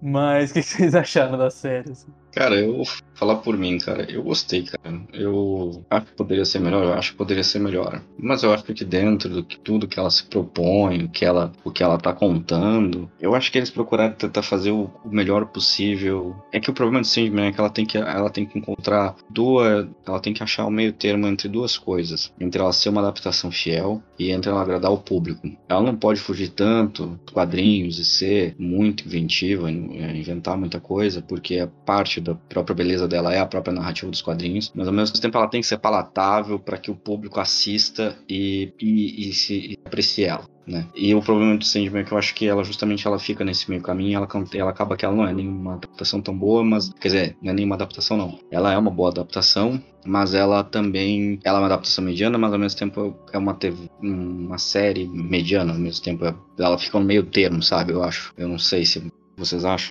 Ó, eu concordo um pouco, sim. É, acho que tem, tem muito hype em Sandman por causa do que Sandman é, né? Pra indústria, pra Vertigo, pra DC, né? Pra tudo aí, né? A gente sabe, né? É um top 5 fácil aí, né? De botar de muita gente aí, né? No páreo aí, né? Principalmente é os noventistas góticos, mas não só eles, né? Uma, uma galera geral aí né, curte mesmo. E acho que é um, é um dos maiores hypes, assim, é um dos maiores nomes, né? De, de que hypam aí, né? Adaptações. E chegou, felizmente, né? Chegou no momento que a tecnologia para executar esse tipo de adaptação é, existe ou é financeiramente viável em modelo de seriado, porque a gente sabe que não é fácil, não é barato, né? Principalmente Sandman que fala de sonhos e, né? E o próprio quadrinho, né? Visualmente ele usa, né? De recursos para melhorar, né? A forma de contar a história, né? Seja na ordem dos quadros que você lê, seja lá nos enquadramentos lá né, entre os quadros, né? Enfim, tem várias técnicas além, né? Do, das tradicionais assim de dos quadrinhos que a gente acha no quadrinho, né? Eu sou meio redundante aqui, mas que a gente acha também, né? Lá no, lá no, no material original tal. Mas o, o rolê, acho que da adaptação, para mim, assim, eu tinha um, um, um, pé atrás gigante, porque eu, mesmo que não seja aqui um tema nosso aqui, mas eu passei pela péssima experiência, que foi ver Cowboy Bebop, que é basicamente uma adaptação é, do jeito mais preguiçoso possível, assim de, de fazer mesmo, né? Então é, a Netflix não teve a sensibilidade de entender que o material original ele existe numa mídia e você transportar exatamente aquilo pra, pra cá, pra, do, do jeito que era, é meio perigoso. E, e eles, no Cowboy Bebop, pior ainda porque é de mangá, né? Então não é nem uma mídia ocidental, né? Então eles essa, têm um essa outro... é outra que entra naquele negócio que eu falei no programa passado, que é quando você soma duas coisas e dá exatamente o que essas duas coisas são, que é o que eu falei do pepperoni com morango, é a mesma coisa. Porque, tipo assim, adaptação da Netflix de Cowboy Bebop na versão americana. Isso, a, essa série é exatamente o que é a, a, definição dela. Você lê essa frase, você sabe o que essa série é. É incrível, que eu falei, não, realmente é exatamente o que eu pensava que essa série. É incrível, eles conseguiram, assim, né, um negócio, eles conseguiram transferir essa frase, essa palavra, essa manchete de, de, de site em uma série de TV, assim. E também entra naquele lance de tipo, ah, vamos adaptar. Ah, tem esse, tem esse, essa cena aqui no anime. Vamos adaptar ela pra fazer uma cena bonitona e tal, só que ela não tem o significado, ela não tem a técnica, ela não tem a graça que tinha, né? Tipo, ah, também surgiu um monte disso, assim, na época que saiu com a Bob Pop. Porque a cena original, ela existe ó, isso aqui, isso aqui, isso aqui. O propósito dramático dela é isso, isso, isso. Esse ângulo significa isso, essa luz significa isso. Essa série na série é só um teatro de crianças. Assim, então, eles tentam fazer uma imagem, eles fazem uma imagem, pra alguém falar assim, aquela imagem, eu conheço aquela imagem. É meio que isso, assim, né? Tipo, não tem. Eu acho que o Sandman consegue adaptar para além da imagem. Por mais que eu acho que uh, falta imagem, falta imagem várias vezes, mas eles conseguem adaptar também uma questão de contexto, também de texto, de subtexto, sabe? Então eu acho que eles conseguem fazer até pro formato também, né? Muita gente comenta assim, tipo, pô, o desenvolvimento do personagem do Sandman ao longo do gibi já aparece nessa primeira temporada. Só que eu acho que uma temporada inteira onde o personagem está praticamente estático é um pouco difícil, assim, sabe? É um pouco difícil de você é, de cativar um certo público, porque ele tem que ser, por mais que não seja sempre sobre ele, ele tem que ser o protagonista. Então você tem que fazer o Sandman se amolecer um pouco, né? Porque não são 75 edições de um gibi mensal que vai acabar. São arcos, são pedaços de uma série. Eu acho que até a série poderia ter saído em dois, dois arcos, né? Um arco por vez, porque facilita.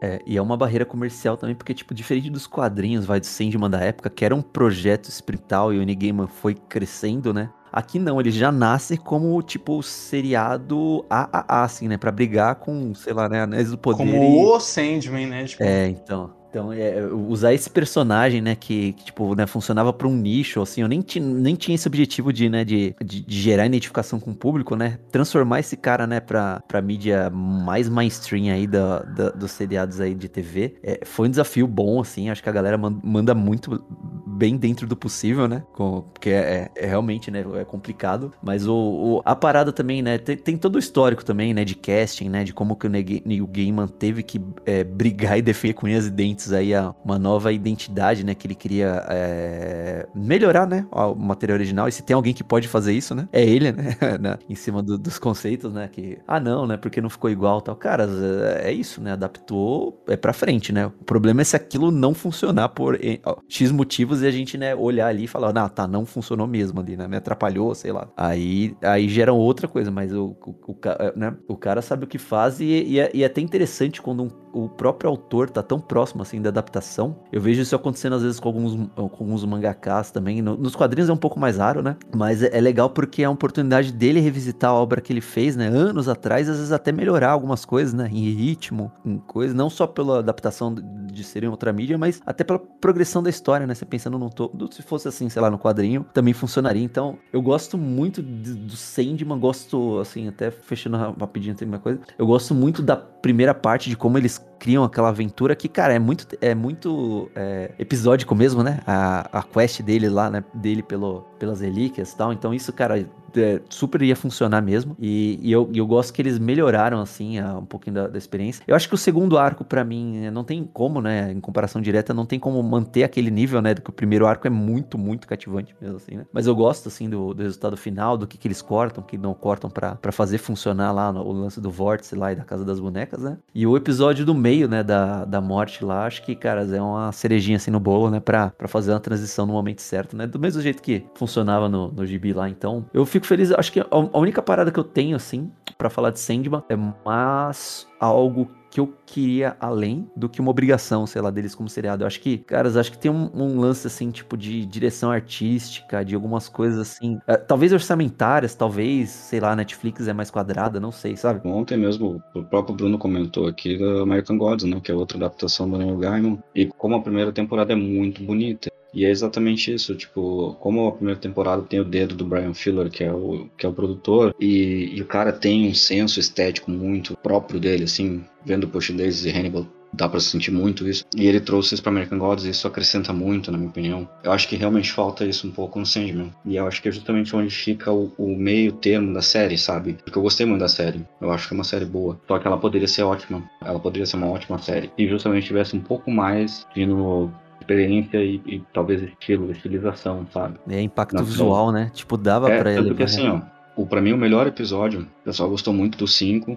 e do 6, né? Claramente. São os dois melhores episódios. Mas para mim, o melhor episódio é justamente O Sonho de Mil Gatos, que é o especial 11 episódio, né? É a primeira parte só do 11 episódio. E foi dirigido pelo. Eu não tô lembrando o nome do produtor, cara. Mas ele faz uma série muito boa na Amazon chamada Andan. Que ninguém. Não sei porque que nem fala dessa série. Ah, é dele? Eu não sabia. É não. dele. E aí. Hum. E é toda em rotoscopia, né? Tu tem toda a gata lá andando. E ela tem um senso artístico, que foi isso que eu fiquei pensando. Porra, eu queria isso. Tem um senso artístico bom ali, sabe? Tu, tu enxerga, tu vê que existe uma coisa tipo, de um, de um cara fazendo, sabe? É uma pessoa fazendo por trás daquilo dali, né? E eu acho que eu gostei muito disso, né? E para mim, acho que para mim foi o melhor, né? É Risco Hulsing o nome do diretor. Eu achei sensacional, assim, cara. Eu gostei pra caramba. E eu queria tivesse mais isso aí também ao longo da série. Apesar que, assim, a, a, trama se compensa, né? E as atuações, eu acho que os atores, acho que estão muito bem, assim. Gostei muito do protagonista como Sandman. A morte ficou muito boa também. Acho que o resto vai se compensando, né? Mas se tivesse senso artístico um pouco melhor, que eu acho que Sandman exige, é, como o Bruno falou, falta imagem, né? Eu acho que falta imagem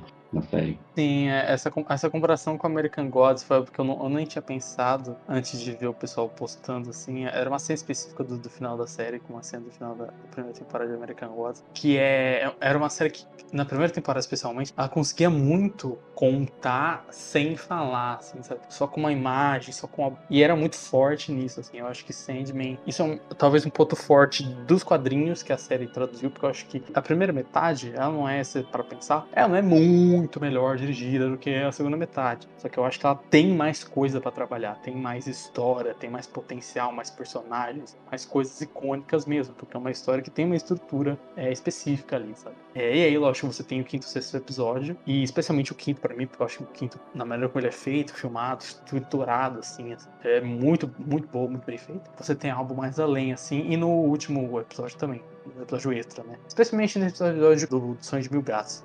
Na parte de Calliope, parece, parece muito realmente uma série da BBC, assim. Parece, eu acho que a série tem essa cara, assim, porque quando ela tá boa, ela parece uma adaptação boa, legal de Sandman, com uma produção legal, uma direção boa, e quando ela decai um pouco, ela parece uma fantasia, um Sandman fantasia de streaming moderno, ou fantasia de BBC. Sabe? Ela tem aquela cara de, de uma, desse tipo de série, seja de streaming ou de TV, mas sabe que pega aquele segmento ali e tem Sandman no meio daquilo com um texto legal e tal. Mas eu acho que para mim, agora que a série fez sucesso, fez bastante sucesso, não renovaram ainda, mas acho que eles estão também rolando propositalmente, assim, pra, pra ver se essa, essa pressão. Eu acho que é pra gerar muito o, o, o buzz, sabe? Todo o Negarman tá no Twitter participando, as pessoas estão perguntando, e a renovação, e a renovação? E ele tava falando, falando, cara, os números foram ótimos. Mas a renovação vai depender da Netflix. E esse burburinho é importante, né? Porque, como a gente estava falando aí, o lançamento episódico, ele funciona muito melhor para comentários, né? A gente está acompanhando duas grandes séries nesse momento, né?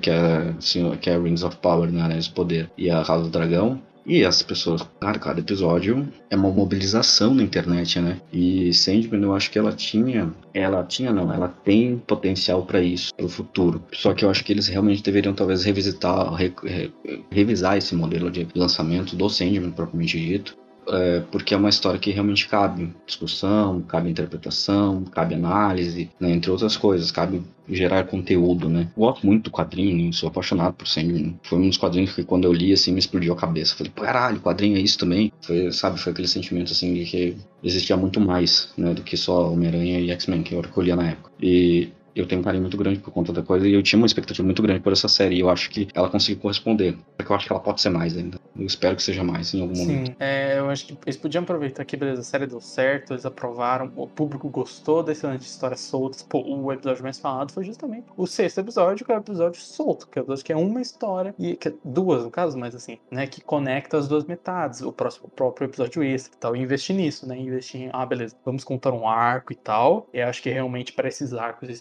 precisam ter uma, algo que fortaleça mais, assim, porque eu acho que o caso das bonecas, que é um arco bem mais amarrado que o primeiro, o primeiro é mais episódico, ele é claramente aquela direção mais, sabe, mais fraca, assim, no geral, tanto em aparência quanto em quantidade, como solução para algumas cenas e tal. Apesar de a adaptação do texto ter gostado. É, e eu acho que eles têm que aplicar isso e aí fazer isso, dar esse espaço para ter esses episódios na temporada são um pouco mais soltos e tal, sabe? Como deu certo, como a série fez um certo sucesso, eu acho que eles podem investir mais nisso, assim. E lógico, também tem questão de orçamento, tem questão da, da própria história que estão adaptando. O meu episódio favorito foi o quinto, que é o do 24-7 Diner lá. Ele é dirigido pelo, pelo mesmo cara que dirigiu o 2, 3, 4 do 5. E eu não acho eles tão bons quanto o 5. E o 5 eu acho muito foda. Então já dá pra ver que é a mesma coisa e tal. E eu fiquei falando aqui, tipo, ah, porque a série tem, pô, tem gente que tem essa cara de BBC, cara de Netflix, padrão, né? Tem gente que dirigiu The Witcher, Sombriossos, dirigiu parada dessa série de NDC, dirigiu Doctor Who, cara. E esse cara mesmo que eu falei que dirigiu o episódio, dirigiu, vai dirigir o Willow da, da Disney Plus, dirigiu His Dark Materials da,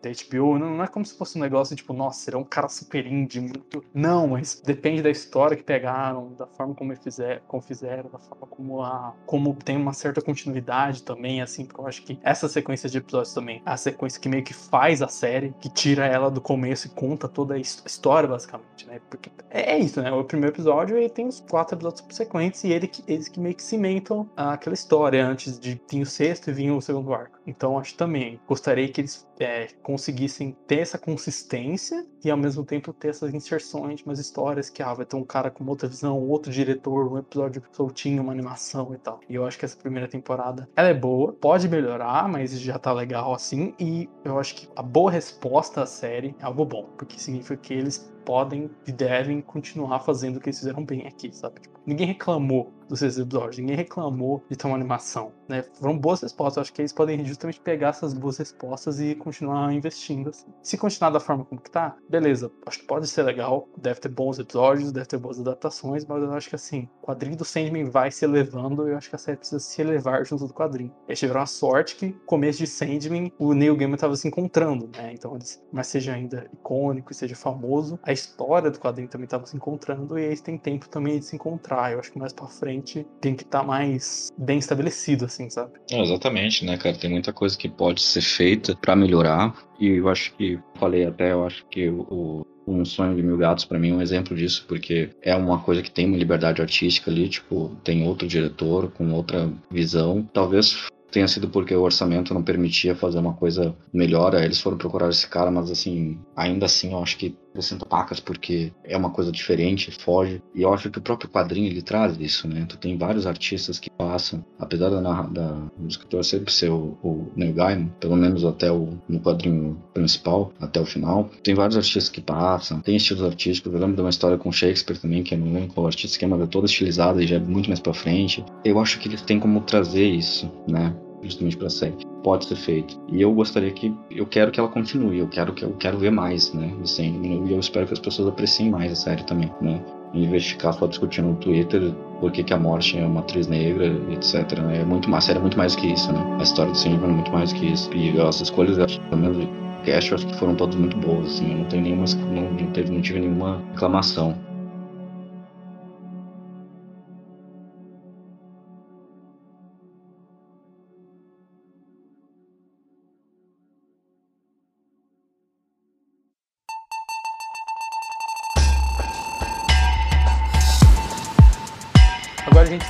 Série que está saindo agora, atualmente, que a gente até citou antes, mas agora que a gente vai falar propriamente dito. A série que toda vez que sai na semana tem um monte de gente reclamando. Você descobre que essa série assiste porque você vê alguém reclamando dela de alguma bobagem, que é She-Hulk ou Abogada Hulka, como eles dizem em espanhol. Que é, é sério, a ousadia de você chamar de Hulka é fantástico para mim. Eu que sempre fui um adepto de Wolverina e Tora, sabe? Eu fico muito feliz de ver que os espanhóis eles têm, tiveram essa, essa, essa ousadia. E o que, que vocês acharam da She-Hulk, a mais nova série da Marvel, essa série que foi para um formato um pouco diferente, né? De episódios mais contidos de 30 minutos, que tem essa estética, essa, essa estrutura um pouco mais semanal e tal, essa pegada assim do humor, que apesar de ser bem na vibe dos quadrinhos, assim, e pegar bastante coisa desses quadrinhos do Barney, mas também quadrinhos mais recentes, tipo do Slot, por exemplo, e fazer uma parada que é moderna e tal. Apesar disso, é, gerou várias polêmicas e gerou um monte de discussões inúteis que meio que fizeram a série se popularizar. Falei bem, falei mal, falei de mim.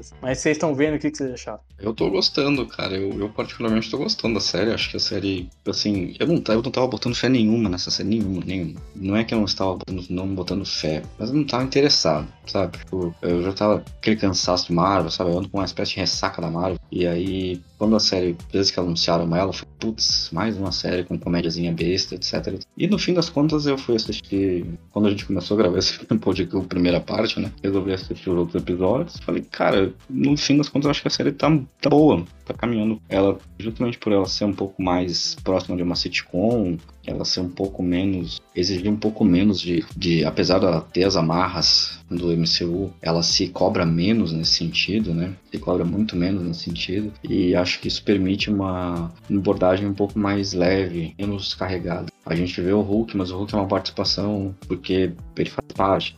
A gente vê o, o, Eu amo o jeito que eles resolvem o Hulk, ó. Não, vamos mandar pro espaço. Acabou. Não precisa. eu gosto demais. Isso, lá, é isso é aquela outra piada, ele falando. Eu era literalmente outra pessoa, hein,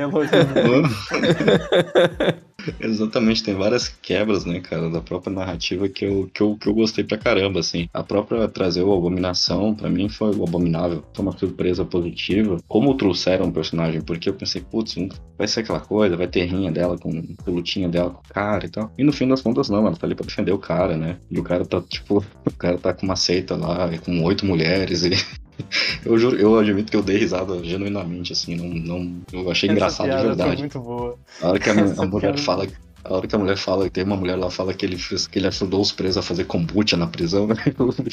Muita risada. E, cara, eu, eu, eu tô gostando por conta disso, porque ela não tem compromisso em ser uma série da Marvel, ao mesmo tempo que ela é uma série da Marvel ela está fazendo justamente isso. E ela fala isso, né? A própria She-Hulk olha pra tela e fala, ah, cara, vai ter. Sim, não fiquem esperando participações. Não vai ter participação do Hulk, do Abominável, desse, daquele, daquele fulano. Então, eu acho muito legal isso. A única coisa que eu fico incomodado, que eu tô incomodado com essa série, é que botaram a Jamila com um sotaque americano, cara. E, e pra mim, eu, eu, eu adoro Gold Place, cara. E pra teve cinco temporadas daquela série com a mina falando com um sotaque britânico pra do nada chegar com sotaque americano, na série foi um choque, assim. Mas eu tô gostando da Titânia dela. Acho que acho que é uma leitura legal também. E uma vilã que não tem tanta característica, né? A não ser ser uma brucutu, né? E ser parceira do, do Homem Absorvente, né? Quadrinhos. E no- na série ela tá, tá pô, é uma influencer, né, e tal. Tipo, é uma leitura bem atual, né, do que poderia ser uma, realmente uma vilã nos quadrinhos, num mundo como o nosso. Eu tô leve, assim, do material original. Não li lá a fase que a galera fala muito bem lá do Burn, né? Mas eu tô no clube, assim, que tô me divertindo muito. Acho que que nem o Pablo, eu tava, né, tava nesse, nesse rolê da ressaca, né, da, da MCU. E, e aí acho que talvez pra mim tá esse mérito da She-Hulk de tudo que podia acontecer ou cansar. Se fosse talvez uma série mais na, na vibe heróica com um, um que de realidade, talvez eu já ta- estaria cansado porque a gente já absorveu. Se fosse um negócio mais sério, mais ainda, se fosse até um negócio pra evento, pô, a gente tem os filmes pra isso. Então acho que She-Hulk veio no momento certo, assim, com a proposta legal. É, e eu gosto, eu gosto da leveza da personagem, eu gosto de conhecer, assisto sempre com minha esposa aqui, eu vejo ela se divertindo, né, com o texto, né, da, da protagonista, isso é maneiro também, eu, eu acho, pô, sempre legal, né, isso também, e, e eu gosto muito da, da proposta de.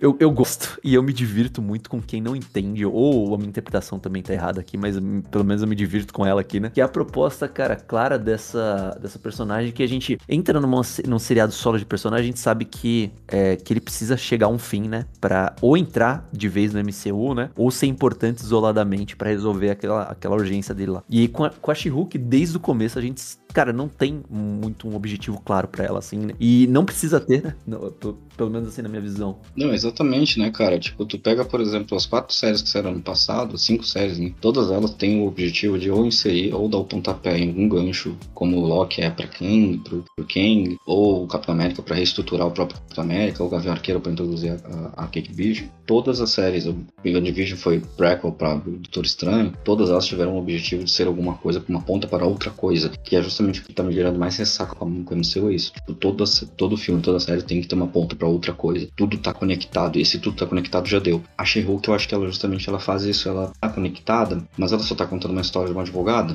naquele mundo, né? Ela é uma super heroína, beleza, mas ela tá contando o dia a dia dela ali, defendendo casa, etc. Sem essa, essa marra, né? De ser alguma coisa para algo maior. Ela tá contando uma história, então não tem um grande objetivo, a gente não sabe onde que vai dar, é, a gente não- não tem. E, claro, tá indo né? Obviamente, eu acho que boa parte dessa coisa é a própria atriz, a Tatiana Maslany, que eu acho ela muito carismática, assim, extremamente carismática. Mas a, história é boa, né? Só convence, né? É, eu acho muito honesta a proposta, assim, cara, tem que estar numa vibe muito estranha pra não entender, né, que a proposta é essa, né, tipo, né, não, não- na, verdade, né, não, não é um grande filler assim, óbvio, né, eles vão, né, mandaram o Hulk lá pro espaço, né, com piada ou não, eles vão usar isso, imagino, né, de alguma outra forma, né, tem outras participações aí que a gente sabe, né, que, que tem um ONG verso, né, de novo aí, né, acontecendo, O Wong vendo Sopranos, bicho, e eu, eu parei de ver Sopranos na segunda temporada, porque a minha assinatura acabou e eu tomei spoiler de Sopranos. ah, putz, eu também tomei spoiler de Sopranos, viu? Eu achei engraçado que eu falei no, no spoiler no, no, no Twitter, né? Eu falei, porra, eu achei meio sac- sacanagem, né? Aí o Henrique até veio falar comigo, né? Ele veio perguntar, pô, que spoiler que é, cara? Porque a minha namorada tá vendo e só pra não deixar ela ver. Aí eu falei qual que era, né? Mas ele veio até falar, perguntando assim. Olha o que a série faz com as pessoas, só por causa de uma piada. Mas isso é real. O que eu também acho, é, tipo, interessante, assim, da, da escolha, assim, de leveza do, do seriado, e, cara, óbvio que ela vai aparecer em um outro lugar no futuro, né, porque tá dando certo, né, mas é, é isso, né, a expectativa de, cara, de, de não precisar que aquilo funcione pra um todo, cara, é muito leve, porque senão gera dois outros problemas, tipo, o problema do Cavaleiro da Lua, assim, apesar de alguns erros, tal, né, algumas coisas assim, então, coisa, pô, você fica com a expectativa de ver aquele personagem e ele não tá lá naquele núcleo, né, apesar do problema dele parecer muito grande, né, pra, pra se resolver, tipo, localmente, né? Ou o contrário também, às vezes que nem aconteceu, sei lá, com a Kate Bishop ou um pouquinho com a Miss Marvel, né? Você tem uma personagem mais contida, que aí ela vai ser levada a um outro problema, né? E aí, tipo, é, é é uma sobrecarga, ou às vezes, né, tipo, é, pular alguns degraus que aquele personagem, na teoria, precisaria, né? Pra lidar com certos problemas aí gigantescos, assim. Aqui é outra parada dessa série que eu gosto, é que ela, ela fala uma coisa que outra série já tentou fazer, que foi Powerless, tentou fazer isso em 2017 com a DC, que é mostrar mais do daquele universo, em vez de só focar nos personagens, tipo, em alguma grande ameaça, entendeu? E Hulk é uma série, na minha opinião, sobre o universo dos super-heróis, né? E Powerless tentou fazer isso, tipo, ah, vamos ser uma agência. Que é basicamente uma resposta na época a controle de dano, né? A Damage Control, que nunca saiu do papel. E foi cancelado por uma temporada só, né? Aquela The Powerless. E She-Hulk faz isso. De uma forma, assim, que eu tô achando até bem, bem inteligente, assim. Tipo, mostra um pouco daquele universo. Tipo, ah, como é que são super-heróis. Ela brigando pelo próprio nome. As pessoas conhecem Hulk, etc. E é isso aí, né? É sobre, é sobre o mundo dos super-heróis ali. Eu acho até. Tem esse lance dela ser descompromissada, mas ao mesmo tempo ela, ela é compromissada com essa proposta, sabe? Eu gostei disso, de ver que. Ah, quando, por exemplo, aparece a gangue da demolição, que eu achei ah, talvez a pior coisa da, da série até agora. E não vai iniciar uma grande trama que vai estender por vários episódios e um raio azul no céu. Assim, a série vai continuar na, naquela estrutura. E pra mim, pareceu muito, tipo, a primeira série.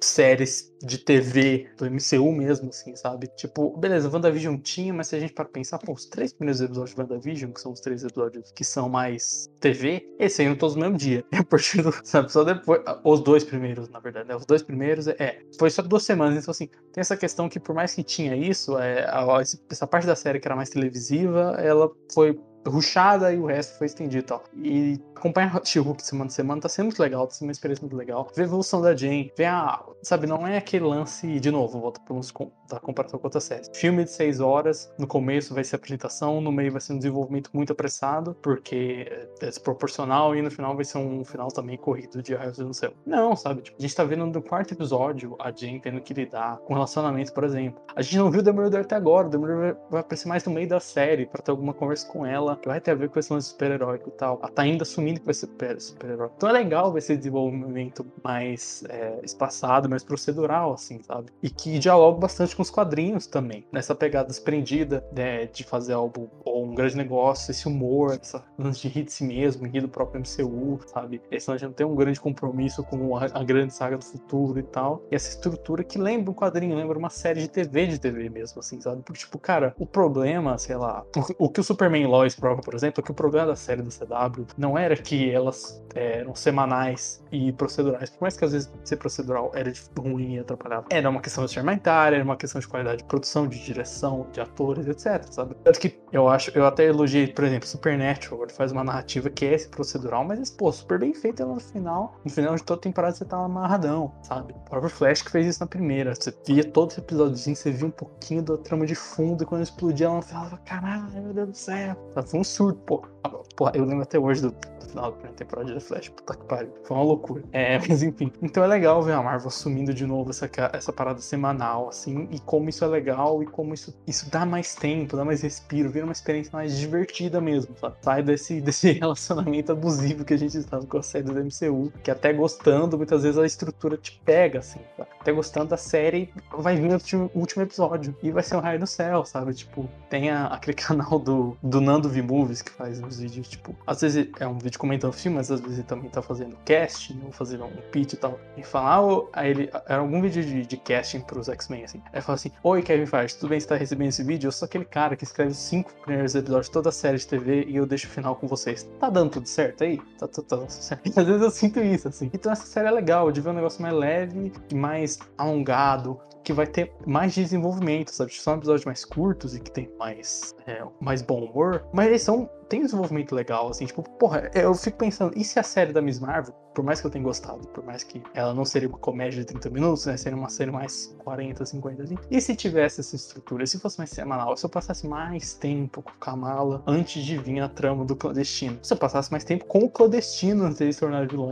e ter esse lance de TV, o que a TV faz de melhor, que é você passar tempo com aquilo, sabe? E aí depois ele te recompensar ou te surpreender, alguma coisa assim, sabe? Que a TV semanal, especialmente, faz muito bem, sabe? Tipo, se sair um dia é um- é uma experiência diferente, mas especialmente semanalmente legal ter essa experiência. Então, para mim, essa questão do formato e da proposta é o que mais me agrada, assim. E eu acho uma série genuinamente bem feita, engraçada e legal, assim. É, exatamente, é uma série bem feita, bem, bem amarrada, né? E assim, cara, por exemplo, ela, chove de referências, né? O quarto episódio, na minha opinião, foi uma grande referência ali, falando in- indiretamente ao Mephisto. Cara, ninguém ficou falando disso, entendeu? Diferentemente do que foi WandaVision, que ficaram uma temporada inteira esperando uma coisa e não veio nunca. Essa série brincou com o conceito disso, né? não, não fazendo referência, não que você seja granfa, não que vá acontecer, mas brincou com o conceito disso de uma forma leve e compromissada e que funciona, né, cara? O Amino falando numa moral lá que, ah, não, fiz um pacto com o demônio, que eu tive que dar o meu sangue pra um bode, é tudo numa boa, né, cara?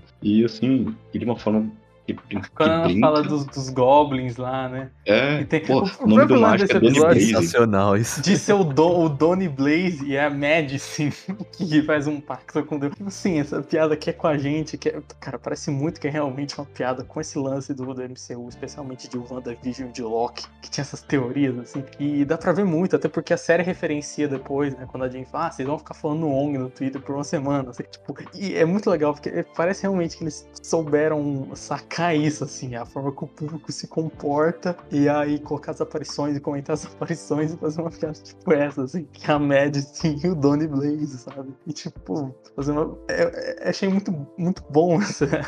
Essa, esse self-aware mesmo, sabe? Esse ser um negócio self-aware. Pra você, tipo, beleza, eu gostei de usar o Loki, mas Loki não vai fazer uma piada com o Mephisto no meio da, da parada, porque, não só porque teve a questão que, né, a série tá sendo filmada mais ou menos junto das outras, mas também a questão que é uma série que tem uma importância maior no MCU, é uma série um pouco mais séria, é uma série que não é tão self-aware, sabe? Tipo, é um pouco diferente. É uma série que se falar isso pode não ser uma piada, pode ser. O público pode falar, meu Deus, o Loki confirmou e tal. Então é legal ver a She-Hulk fazendo isso, sabe? Tipo, Não, com certeza, cara. E é uma série autoconsciente. Ela sabe o que ela tá fazendo, ela sabe pra que público ela tá conversando. E apesar dela ter esses momentos que eu, como eu, eu li em algum lugar a pessoa falando, tipo, momento executivo dando tapinha nas costas, como o primeiro diálogo dela lá com o Hulk sobre ela ser mulher e como ela lida com raiva. E aí tu fala, porra, né? Fizemos uma coisa legal para as mulheres, né? Viva as mulheres. E que eu acho meio, acho meio vergonha alheia. No geral, o resto, eu acho que funciona. E isso mesmo. Até isso, assim, eu tô criticando, mas é porque é artificial. Mas isso funciona também. Trava uma linguagem que, primeiro que demorou muito pra ter personagens femininas protagonizando, né? É, a gente foi ter só com Capitã Marvel, né? A Viúva Negra tava lá desde o começo, mas só foi ter. E agora ter, pô, tem duas séries de protagonistas mulheres, né? Uma, acho que é a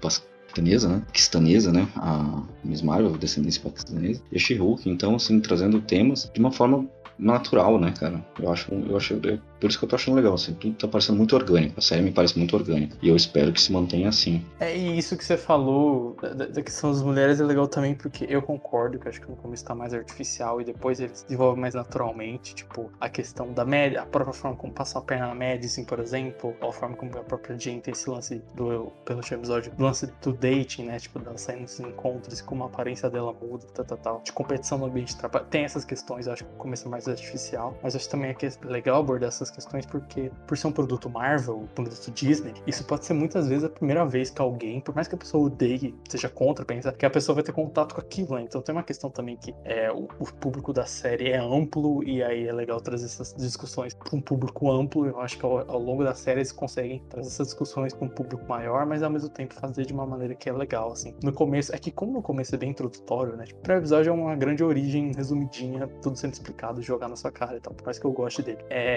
então tem isso também, que até essa questão é dela como mulher também é algo jogar na sua cara, porque é tudo mais ou menos jogado na sua cara e tal. Mas é legal, tipo, a importância de, de fazer isso de saber inserir isso dessa forma. Caras, acho que. Não, acho que, até- acho que é isso mesmo, assim. Acho que tá. Tô com vocês aí. Vamos só agora, né, datar um pouquinho o episódio aqui, né? Já que a gente tá aqui no, no meio, né? Tomara que tudo que a gente tá falando bem aqui, né? Não resuma um season finale, assim, né? dis- Discrepante, mas eu acho bem difícil. Acho bem difícil.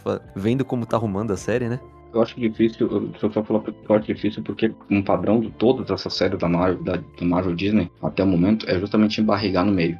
Quando chega no quarto episódio, terceiro, quarto episódio, embarriga. Aquela coisa, tipo, eu tenho, eu tenho esse sentimento, não sei vocês, mas eu, todos os episódios, todas as séries que eu vi, chega no meio, cara, tipo, dá uma embarriga. O Bill o Bill não é Marvel, mas é Disney, né? E, e puta que pariu. Já faz isso com maestria, né? Embarrigar. Queria um episódio que você vê que esse roteiro desse filme foi adaptado pra uma série de TV e teve 50 minutos que eles não tinham nada pra fazer, eles inventaram uma trama. Tipo assim, o Obi-Wan é muito isso, né? Tipo, ah, isso era um filme que eles estenderam, né? Eu percebi. Eu olho o ponto pra tela e falo assim, é, isso aqui, ó, isso aqui era 5 minutos num filme, virou 50 minutos. She-Hulk faz isso é, melhor justamente por isso, porque ela se entende como uma série de TV. Ela sabe que ela é uma série de, streaming, ela sabe Por que isso é que eu tenho série. menos um- o medo que o Rosa falou, assim, eu tenho menos medo por isso, porque eu acho que o formato e toda a estrutura, tudo que eles já fizeram setup, já afasta isso mais, sabe? É diferente de uma Miss Marvel, onde, tipo assim, gostei da série, gostei da direção, gostei da produção toda e tal, mas bateu naquele teto de, putz, realmente ainda tá dentro desse, desse formatinho da, do Disney Plus, assim. Essa série, como tá mais fora disso, eu tenho menos medo por isso, assim, porque, ah, beleza, tipo, eles já, sabe, não, eles não estão já seguindo todo esse formato, todo esse ritmo, então não é tão difícil o final e a reta final também fazer isso, sabe? Tipo, vai ter uma barriga nessa série? Pô, mas será? Os episódios são sempre, sabe, mais fechadinhos, mais semanaisinhos, sabe? Não tem É, são autocontidos, né? Quase tudo é, sempre uma então, é trama. difícil você ter um, um episódio que é tão, sabe? Até porque as barrigas geralmente são tipo o meio do ponto A pro ponto B, né? A barriga não é um episódio fechado, a barriga é um meio. É difícil ter um meio nesse formato, então acho que a gente tem essa confiança muito pela essa proposta que eles pegaram mesmo e estão executando. assim. Exatamente. Vejam Miss Marvel, vejam She-Hulk, pessoal. Miss Marvel não, mas eu não vi ainda, tem que assistir.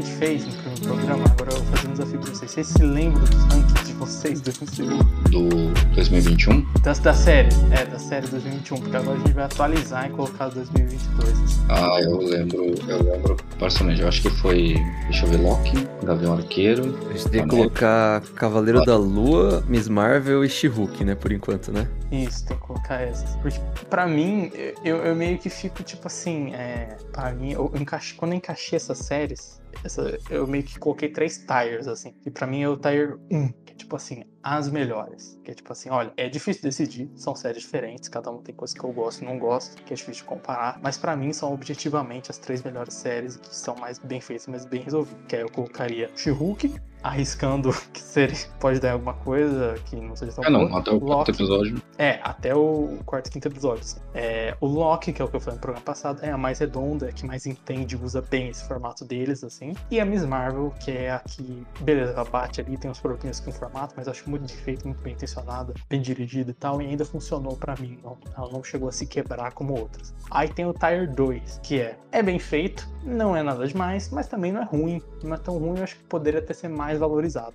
E é uma série é redondinho também, às vezes tem uns furos e tal, mas eu ainda acho redondo, que é Falcão e Gavião, que é Falcão Soldado Invernal e Gavião Arqueiro. São duas séries nessa categoria. Tem bons momentos, tem maus momentos, se mantém no nível bom no geral. Eu acho que o Gavião é mais constante. Tinha um episódio do Falcão matou um pouco pra mim. Tem uns bons momentos de direção também. Tem uma proposta legal, assim, adapta um pouco o quadrinho e tal. Tá ali naquele meio, assim, não é ruim e também não é mais ou menos. É legal, é bom, assim. E aí tem o Tire de baixo, que é tipo assim, muito legal a ideia, nota zero, assim, tipo assim. o famoso muito bom, nota 5. Aquele professor que fala assim, muito bom, muito bom, 5. Assim, sempre tem. É, especialmente ar- arte, né? O professor que é tudo desenho, sempre assim. Desenho de observação, nossa, tá ótimo, 7 que é WandaVision, Arif e Cavaleiro da. Que é, tipo assim, entendo algumas coisas, não entendo outras. Até gosto de umas coisas, não gosto tanto de outras. Mas eu acho que no geral, pra mim, são umas que eu falaria, tipo, não. Pra mim, não funcionaram. Assim, esse, esse seria o nível, tipo, não funcionaram, funcionaram apesar e, tipo, não. Funcionaram e são boas e tal. Esses são os tires pra mim. Essas tires, tipo assim, não funcionam. Ou é inconstante, ou tropeça, ou teve alguma coisa que quebrou muito pra mim, ou o formato cagou muito com a série e tal. Es- Esses são os tires pra mim. Eu acho que adicionando todas, assim, eu acho que ficou mais clara pra mim a separação, assim, no primeiro. Eu fiquei até confuso, ah, onde que eu boto Hawkeye, onde que eu boto ali? Vocês ficaram falando de Gavião, eu falei, porra, realmente Gavião é melhor. Aí vocês ficaram falando mal de WandaVision, eu falei, porra, não pode ser a pessoa que mais gosta de WandaVision, aí eu vou botei pra última categoria.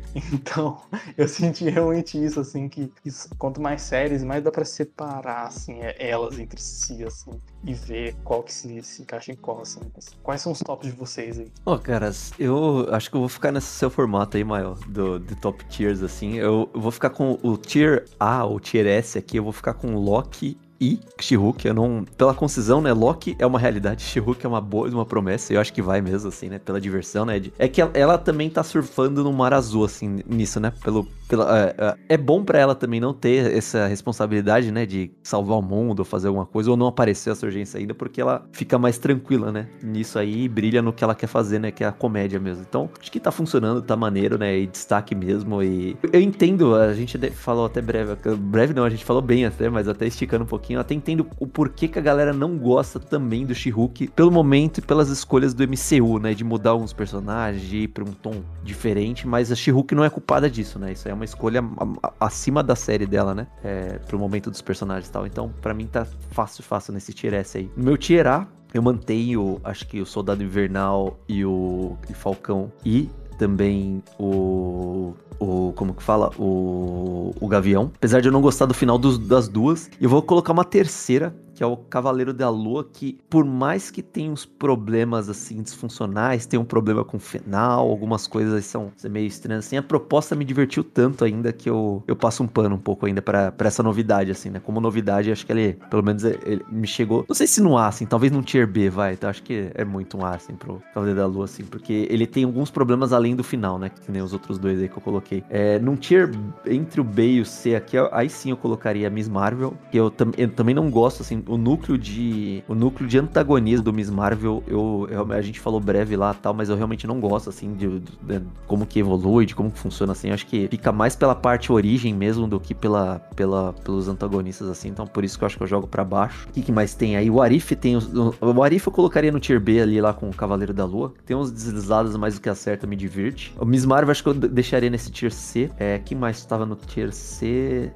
Tinha WandaVision? WandaVision, acho que tá no tier C. É, então por enquanto acho que fica assim. Então meu tier S tá lá no. tá nos, nos dois aí, Loki e She-Hulk. Um tier A aí com Falcão é, e Soldado Invernal, mais, né, o Gavião Arqueiro, né? Apesar dos finais, né? Passando aí num pano aí no final. Cavaleiro da Lua e o Arif tier B. E um tier C aí com Miss Marvel, é, WandaVision e. Acho que é. É isso. Cara, eu pensando aqui na minha, eu basicamente não é muito diferente do que é vocês aí também, né? As duas melhores, por enquanto, She-Hulk tá sendo uma das melhores aí, das melhores séries aí da, MCU, e, e junto com Loki, que foi minha primeira da- na, na semana passada, então acho que com certeza elas em primeiro. Se for pra falar assim, ah, qual que, qual que é o melhor? Eu, com certeza, eu acho que com certeza é Loki, melhor que eu acho melhor que She-Hulk. E She-Hulk ainda tem uns pequenos problemas aí que eu, que eu sinto na questão do desenvolvimento, às vezes tal. Mas pouca coisa, né? Tipo, é muito pequeno, assim, problema em relação ao todo, assim, que eu acho que tá sendo muito legal. Agora, colocando, se eu for colocar as duas próximas melhores, se eu não me engano, já colocaram o Gavião Arqueiro como uma que eu tinha mais gostado. Eu acho que eu, É, eu acho que tava, ali em cima. Eu acho que talvez, junto com ela, eu não sei se Capitão. Eu não sei se Capitão Soldado Invernal. É, eu sou um pouco polêmico nisso. Eu acho que talvez Gavião Arqueiro e Cavaleiro da Lua tenham me satisfeito mais enquanto aventura. E, né, colocando assim num, num, tirar. Talvez eu acho que eu goste mais das duas como aventura, assim, como aquilo que me satisfez mais. Num tier B, acho que eu coloco. Aí entra Capitão América e Soldado Invernal e Miss Marvel, que eu acho que elas são histórias ali que estão contidas em, em apresentar. Uma tá, uma tá se propondo a reapresentar um personagem, né? Com uma nova roupagem nesse universo da Marvel, que é o Capitão América, o Falcão como Capitão América. E Miss Marvel que tá introduzindo uma personagem nova, né? E pra mim sofre o mesmo problema do Homem-Aranha, eu já comentei, que eu não sou tão fã assim. E acaba que acho que é válido, mas acho que não. E o último lugar, com certeza, é WandaVision e, e, e né? Apesar de eu achar o Arif melhor que o WandaVision ainda, eu acho que entra as duas ali no, num, num tier C, no final, justamente porque o WandaVision porque me decepcionou e Arif porque eu acho que eu gosto de alguns episódios, gosto do que ela aponta, mas eu acho que se ela fosse algo um pouco mais experimental, como a gente falou aqui, diabó- diabólica, ou alguma coisa um pouco mais antológica, como é, Star Wars Visions, talvez fosse melhor, assim. Mas como ela tem essa necessidade de se amarrar ao próprio MCU, ela se vê podada criativamente, né? Ela não pode ser mais do que, o, do que ela tá tentando ser, né? Ela tem que ser alguma coisa dentro do MCU, sob os olhos do MCU, né? E eu acho que isso aí é um pouco problemático pra ela. Então é isso.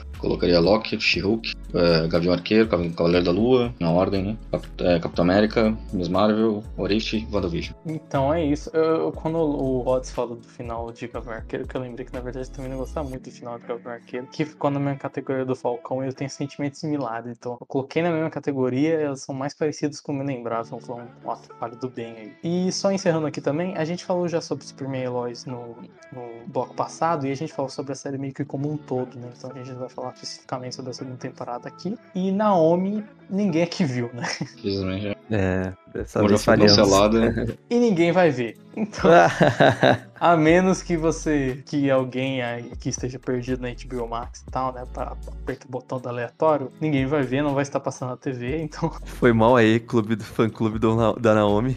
Falhamos com vocês aí. defensores do Bendis, eu estou com vocês, mas esse aí não, não é, eu não, não defendo. E a gente vai ficando por aqui. Eu gostaria de fazer rapidinho aqui no final, nas expectativas. Esse ano a gente ainda vai ter Wakanda Forever, o Pantera Vingador, vai ter Adão Negro. É, tem vários filmes da DC que não vão sair. E o primeiro filme da Marvel ano passado, ano que vem, vai ser Homem-Formiga e a Vespa e o Kang, ou Homem-Formiga Quantumania, mas acho que devia ser. Devia ter títulos é, se acumulando, né? Devia ser Homem-Formiga e a Vespa e o Kang. E no stream a gente tem a terceira temporada de Stargirl que já tá saindo. A gente tem Werewolf by Night, Lobisomem à Meia-Noite, que saiu um trailer que eu achei muito foda. É Invasão Secreta, Echo. E aí ano que vem a gente vai ter Invasão Secreta, Loki, Echo, Coração de Ferro numa ordem. Aquele lance, né? A gente nunca sabe mais ou menos a ordem que vai sair, porque é tudo feito meio junto e tal. E quais são as expectativas. Vamos fazer assim: quais são as expectativas para os futuros filmes da DC e da Marvel? E quais são, as expectativas para essas séries da MCU, né? Que são dois blocos, basicamente. Então, e, e pros filmes que vocês que vocês esperam? Boa. Ó, caras, eu nem vou esticar muito, porque eu acho, Imael, foi mal aí. Eu acho que a gente vai fazer uma parte 4, ou vai ser uma parte infinita. Não vai ter. Não, Não, não, não, isso aqui é não. o finalzinho. gente. Não, É não, não finalzinho. desse cast, mas talvez no futuro, pra falar desses filmes. Eu, eu acho que funcione pra gente, né? No mesmo formato que a gente tá falando agora, com- depois de assistir, né? Esses filmes aí, sei lá, daqui a uns seis meses. mas eu, eu tô na, na expectativa de Black Adam. Acho que, né? É, é, um, é um sonho que virou um pesadelo, que virou um sonho, que virou um pesadelo, e aí virou um sonho de novo. Então vamos ver o que, que vai sair, né? Do, do, do que começou como um fancasting, né? E aí virou toda uma, né, uma revolução, ou em revolução, né? Tem, tá tentando voltar um movimento aí, né? Que, é, que, o, que o DCU tava tentando caminhar mais pra um outro lado, assim. Então é, é interessante, eu não, não, não sei. A- apesar de estar com cara de ser um filme comercialzão, assim, e The Rock vende, né? Eu acho que vai ter alguma novidade aí, assim, assim, pelo menos mais que Shazam e talvez Mulher Maravilha 84, assim, que são os mais recentes. Eu acho que até o Aquaman 2, assim, ó. Eu acho que o Black Adam tem um fator novidade também, acho que deve estoar um pouquinho. E Pantera Negra 2 aí, a gente sabe o desafio que, que foi esse filme aí com a, com a- né, com grande perda aí do, do Chadwick, né? Então, é, e, e também com os pesares aí de todos os problemas aí, né, extra, é, extra filme, né? Então, é interessante, né, ver, mas eu gosto muito da, da proposta de Namora, nam, Namora, de, de, da, da Atlântida ser, ter uma base mais mexicana, assim, né, mais, não não é mexicana, na verdade eu errei, assim, mas é tipo mais nativo americana, assim, né, do- dos maias, dos incas, né, desse, desse rolê deles, assim, né, então eu achei, cara, muito criativo isso e legal, e, e vamos, vamos que vamos, em Ryan Coogler aí, né, a minha estrela nele eu sempre confiarei, vamos, vamos lá. Eu, o que você falou do, do namoro, eu acho que é legal também essa ideia, tipo, vamos pegar um lugar que não foi trabalhado e introduzir, assim. Porque eu tenho a impressão que também, há muitas vezes, esses universos super-heróicos, ao contrário do gibi, que sempre cabe mais, fica meio demais, né? Quando introduzem na Marvel, tipo, ah, isso aqui tava aqui, sempre esteve aqui, você nunca soube. Uma hora se acumula, tipo, os Eternos, o público geral já sentiu isso, já ficou tipo, gente, como assim esse cara tava aí, pô, o tempo todo? Tá, tá de sacanagem com a minha cara? Então acho que é legal eles falar, não, ó, o namoro não tava na Segunda Guerra com o Capitão América e ninguém lembra dele. Ou ele não tava, sei lá, lá pra muita gente faz fanquete dele asiático lá. Tava na, pra lá pra esses lados, por exemplo, que o Shang-Chi. É, tipo a piadinha, olha só, você só não olhou pro lado certo, ele estava ali em todo lugar, era a Agnes, estou brincando. mas- É legal. é legal eu ver isso, assim. E eu compadeço da sua opinião, assim. Eu acho que o, o Adão Negro tem. Eu tô gostando do que eu tô vendo e tal, mas não vai ser, nossa senhora, cinema arte, assim. Vai ser um filme pipocão comercial da DC. Aqui, sabe assim, nessa era onde, é, por incrível que pareça, o filme pipocão comercial se tornou, se tornou uma propriedade quase da, de poucas empresas, especialmente desse com Disney, é meio que diferente você ver um filme pipocão comercial de uma outra empresa que não seja Disney, basicamente, às vezes. Então é legal ver isso assim, e pô, vai ter a Sociedade da Justiça, vai ter essa proposta aí de, de anti-herói, apesar de todo mundo falar que ah, é o The Rock sem The Rock, pô, o The Rock em todo filme ele é o herói, ele é o bonzão, ele é o cara da camisa E nesse filme, ele é o cara que fica com a roupinha dele o tempo todo e ele é o cara mal. E ele não faz cara mal desde e Furiosos 5. De lá pra cá, o personagem dele virou o cara bonzinho, o cara que tem, ah, eu tenho a filha, o ruim, ah, né? Então, é tipo assim, é um, um movimento de carreira, não só ele pegar um super-herói, mas pegar um super-herói que não é o, o, o cara bom, o cara ultra carismático, assim. Essa postura mais bad boy que ele meio que tinha abandonado, assim, e que tá recuperando. Tem uma certa fé, assim. Vai ser um filme de ação legal, minha expectativa é essa. Assim. Que curioso pra ver como eles vão mexer com esse de DCU, assim, porque esse filme vai ter desse porque a gente sabe, mas não sei como vai ficar a cronologia da coisa. E o Wakanda Forever é essa grande interrogação, assim, tem muito potencial. O Ryan Coogler é muito bom, também não é um, um, novato em fazer filmes mais de franquia, né? Fez Creed, fez Creed 2, vai fazer Creed 3, fez já o próprio primeiro Pantera Negra, que deu muito certo e foi além de que alguns outros filmes da Marvel iam e tal. Então tô curioso por isso, assim, porque ele é um cara bom, um cara com potencial, mas ao mesmo tempo, tipo assim, putz, tudo que aconteceu antes desse filme é uma loucura, sabe? Desde a morte do Chadwick até a pandemia, até todos os rolos de produção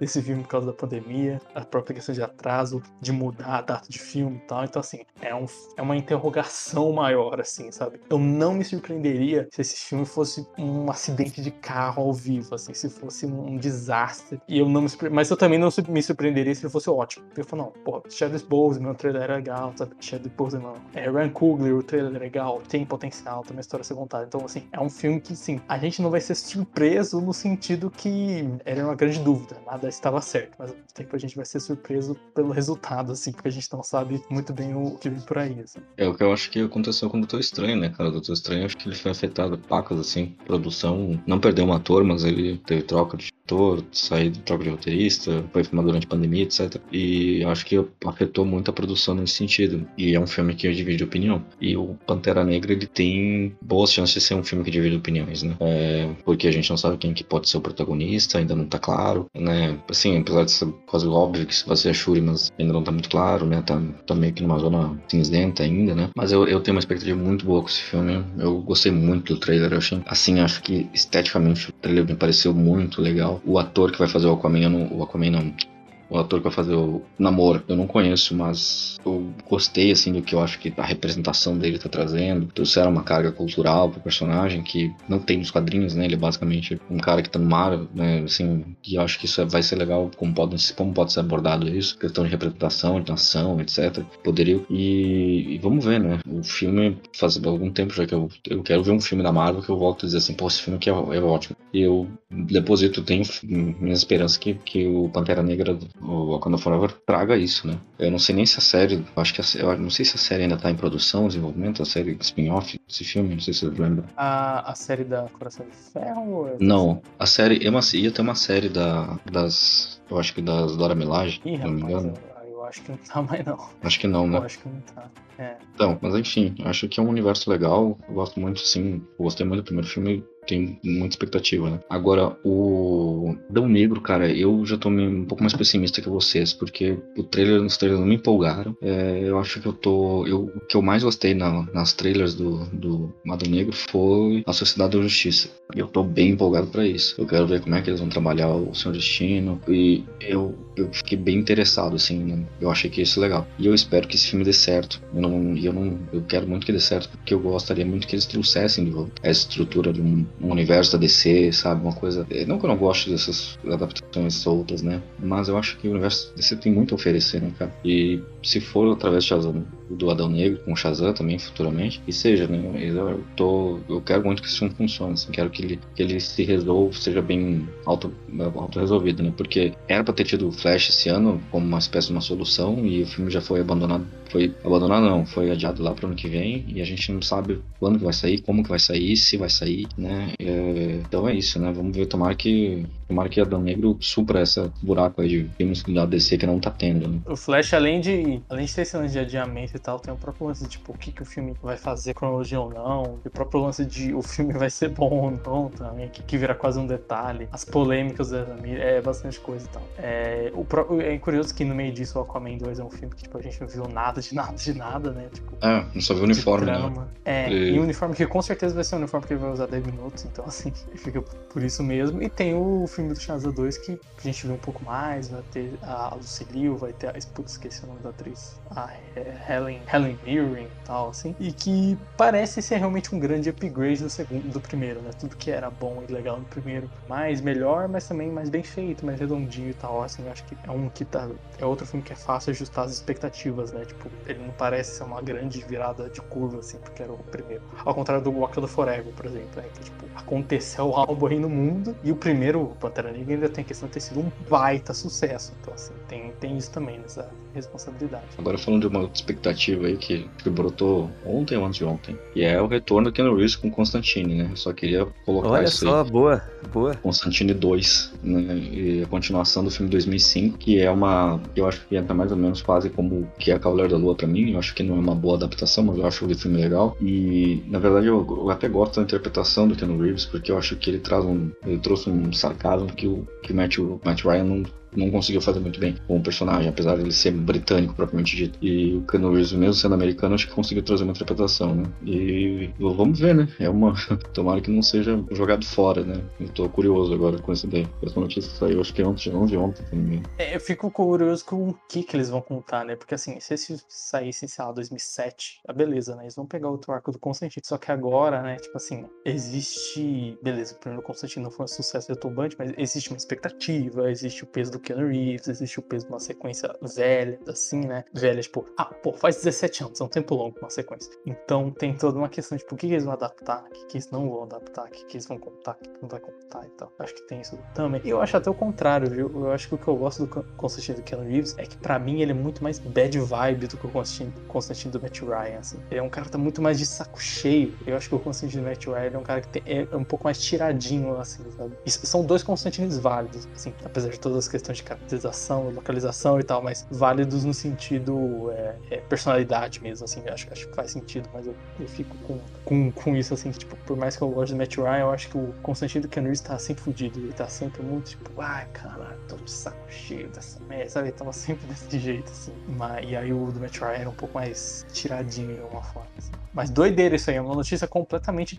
inesperada, assim. É, houve o cancelamento, inclusive, né, da, da série que viria, né, do Da nova adaptação, que seria com, possivelmente seria um torneio, como estavam, estavam considerando. Não vai ter mais. Cancelaram a outra série também, que foi qual personagem mesmo? Não tô lembrando agora. Que era Madame Xanadu. Ah, mas Madame Xanadu, mas aí vão trazer o filme, né? É os efeitos aí da, da gestão aí do Zaslav, né? Claramente, eu acho que ele quer apostar no que deu certo, né? Eu acho que é uma, é uma, uma direção mais, mais, vamos dizer assim, menos é, talvez menos, não sei se menos criativo, porque o Constantine em 2005 tem bastante, é muito criativo em vários aspectos, né? Eu acho, eu acho engraçado que ele, que ele voltou 17 anos pra achar um, um sucesso da DC pra recuperar. Tipo assim, ah, vamos voltar pra trás. Não, esse filme já tem sequência, esse filme a gente cancelou, esse filme a gente jogou fora, esse filme a gente já fez o Snyder Cut, a gente não vai voltar a dar, a dar palanca pra esses caras. Que não, esse filme a gente já fez o soft reboot com James Gunn. Não, Alternative 2, vai querer Jonah Rex 2, não vai dar pra fazer, Mulher Gato do Aí ele foi indo e falei, pô, Constantino. Constantino foi um filme bom que não deu em nada. Tá é, cara, eu acho que eu fiquei pensando nisso. Acho que o cara tava lá vendo assim,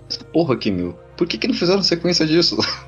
acho que teve aquele plim, tá ligado? Tipo, pô, mas isso aqui, meu, as pessoas estão pedindo, dá Constantine 2 aí, chama o Ken Reeves. Ken Reeves não falou outro dia que queria que faria o filme? Eu falo, ah, chama o cara aí, velho. E chamar o cara, que vão fazer, né? Aproveita que ele tá em alta, assim, né, que vai dar um... É, porque não só uma confirmação, né, tipo, de que vai ter a continuação, como já tá confirmado que é no Reeves e tá confirmado mesmo o diretor, né, então, tipo, assim, mais certo que isso, impossível. Antes dele, a gestão anterior falou assim, Bom, a última vez que o Batman deu dinheiro e a gente não pode trazer o Nolan de volta foi com o Michael Keaton.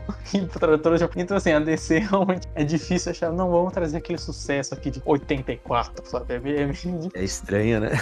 tipo, né? É maluco meu, isso, faz né? muito tempo, muito, né? Não, como que, tá, né? É engraçado porque eu vejo muito da cronologia dos quadrinhos da DC acontecendo, né, cara? É como se fosse os caras revisitando a crise nas infinitas terras. Tá, e se a gente tentar fazer agora de novo um evento onde vai alinhar tudo? E aí o cara vai e tenta fazer o negócio e não dá certo. Aí, tipo, tá, mas esquece isso, volta pro multiverso. E aí, tipo, o mesmo nesse... problema de vamos recontar tudo, mas isso aqui deu certo, então não pode recontar, tem Exato, que continuar. Né? Tipo, exatamente. os Jovens Titãs do, do Roman Pérez, que tipo assim, não, não, não, a gente vai acabar com isso, vai continuar normalmente, não faz diferença nenhuma.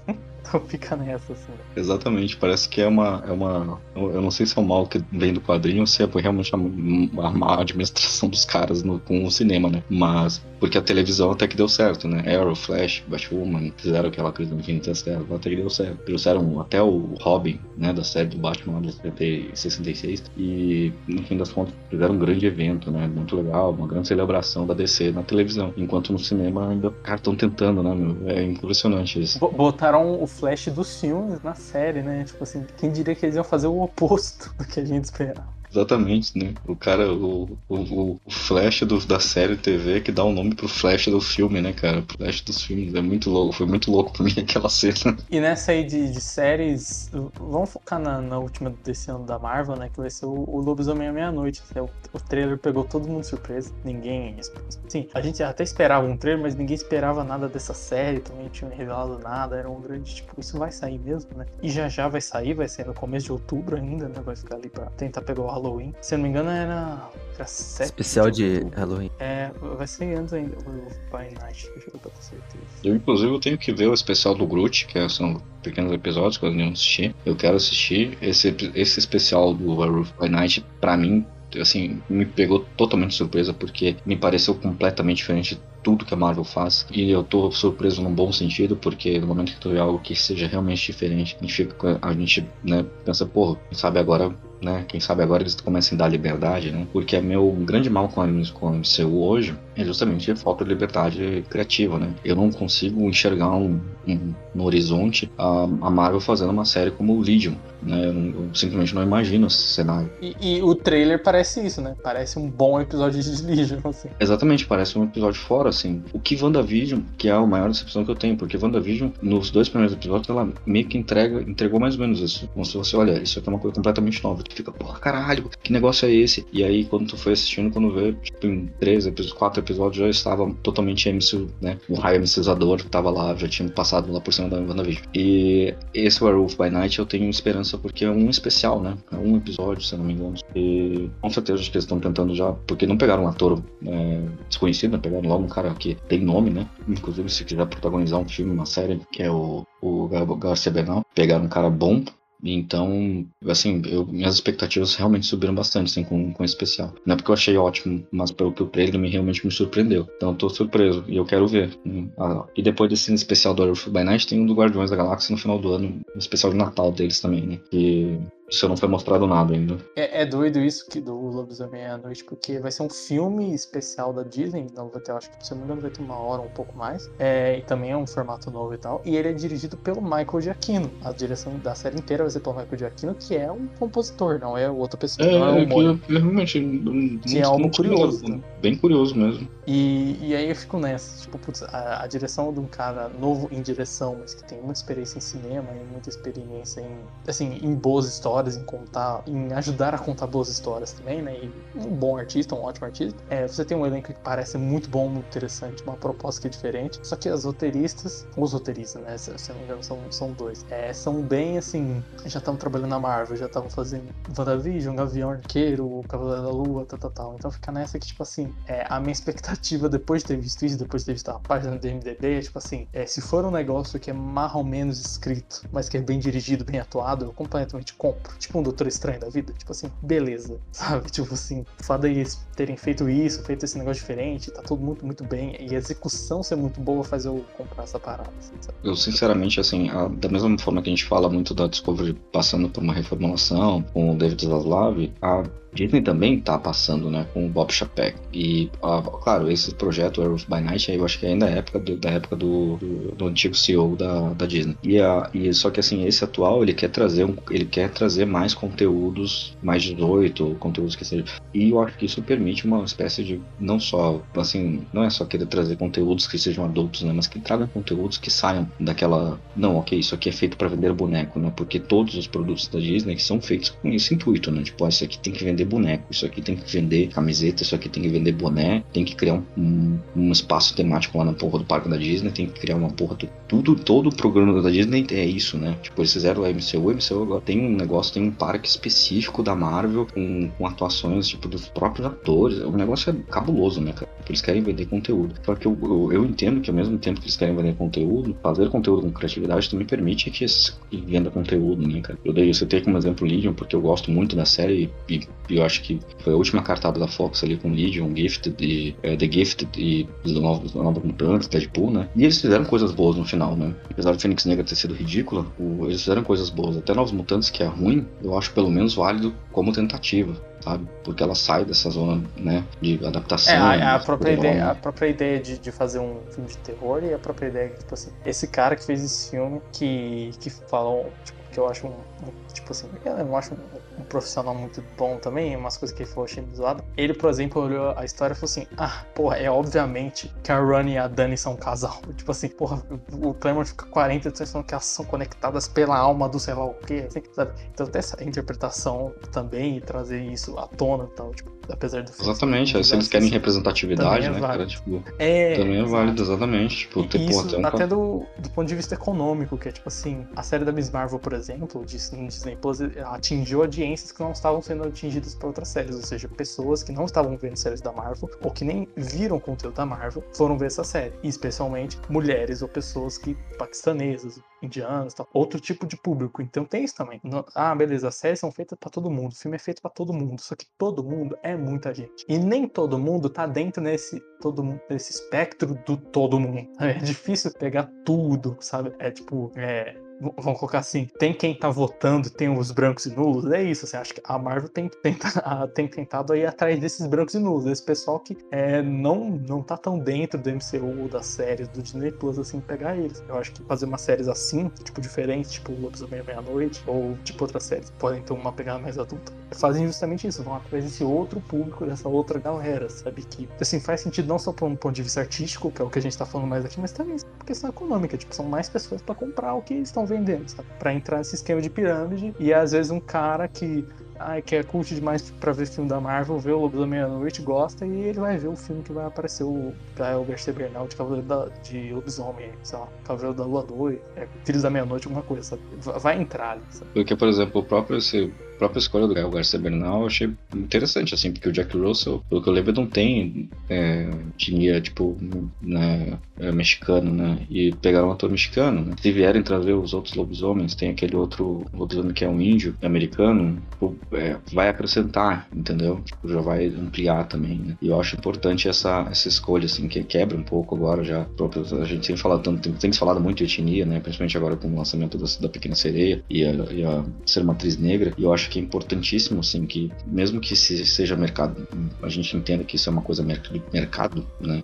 Quer atingir público no mercado, ainda assim é uma discussão importante e é importante dessas escalações para fim de que as pessoas realmente assim, alcancem. A, eu, por exemplo, sei lá, o branco não vou deixar de assistir o filme porque, porque escalaram um ator é, X ou Y, uma atriz de tinha tal para um personagem que a gente não está acostumado, sabe? Mas eu acho que é importante porque justamente isso alcança outros públicos, né? Traga mais conteúdo. E a Marvel, ela vem buscando muito isso, trazendo mais diversidade no próprio, nos próprios casts dela, em alguns personagens. Mas eu acho que é importante trazer um pouco dessa cultura. Eles estão, por exemplo, agora tentando, dando um ruim ponto de faca, querendo entrar no mercado chinês, né? E é um mercado que para eles, com certeza, tipo, é, mais, é um dos mais interessantes, né? Só que assim, ainda não conseguiram. Mesmo com, com Shang-Chi, ainda não conseguiram bater lá, né? Só que é interessante porque Shang-Chi, por exemplo, já, eu acho que já pode, né? Assim, conseguiram passar pelos próprios estilos ali e tal, tem o seu mérito, né? É um filme importante na sua, na sua construção, na sua leitura, né? Como Pantera Negra é, como Capitão Marvel também foi pro, pro feminino, uma representação feminina, né? E é interessante isso. E eu acho que não só quebras de casting tem que ter, agora tem que começar a quebra de estilo de filme, né? Estilo de produção. The Hulk é um pouquinho disso, e talvez o Werewolf by Night seja um pouquinho disso também, né? Vamos ver.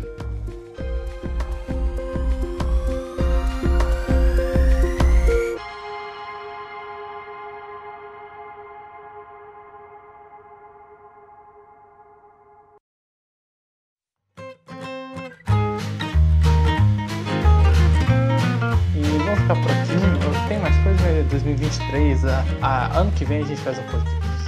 Que vem a gente faz um podcast do, do resto desse ano e do, do um pouco do, do, ano que vem, igual a gente tá fazendo aqui. E aí a gente vê se a gente se decepcionou ou não. É, a gente vai ter que anotar eu vi esse episódio pra, pra lembrar. Chegamos ao, ao, fim dessa longa jornada. É, agora sim, a gente, a gente tá segurando a divulgação desde o primeiro episódio. Porque não, não acabou o episódio, não pode ter divulgação ainda. O Konami tá seguro, proibindo vocês de se divulgar. Então, Rods, onde que as pessoas podem te encontrar nessa internet, nesse mundo doido, no, no metaverso do Mark Zuckerberg, onde as pessoas te encontram. Ah, do, do Elon Musk que permite a gente usar o Twitter. né? Caras, eu, eu no ando Musk meio. verso e no Zuckerverse, onde as pessoas. Fora eu, HQ Corp, né? Eu tô também pelas redes sociais, Nunes Hots, tô lá Instagram, Twitter e tal, né? E eu já tive um projetinho aí de lives aí, quadrinhos e tu- na Twitch. Hoje tá mega parado, talvez no futuro, quem sabe eu, eu, eu venha brincar com alguma coisa lá de novo lá também, mas quem quiser lá pode me procurar também Nunes Hots ou Páginas e Porradas, eu tô por aí de vez em quando. Mas eu não tô fazendo nada porque eu tenho que ficar assistindo um monte de adaptação. E é isso, né? tô brincando com o meu tempo.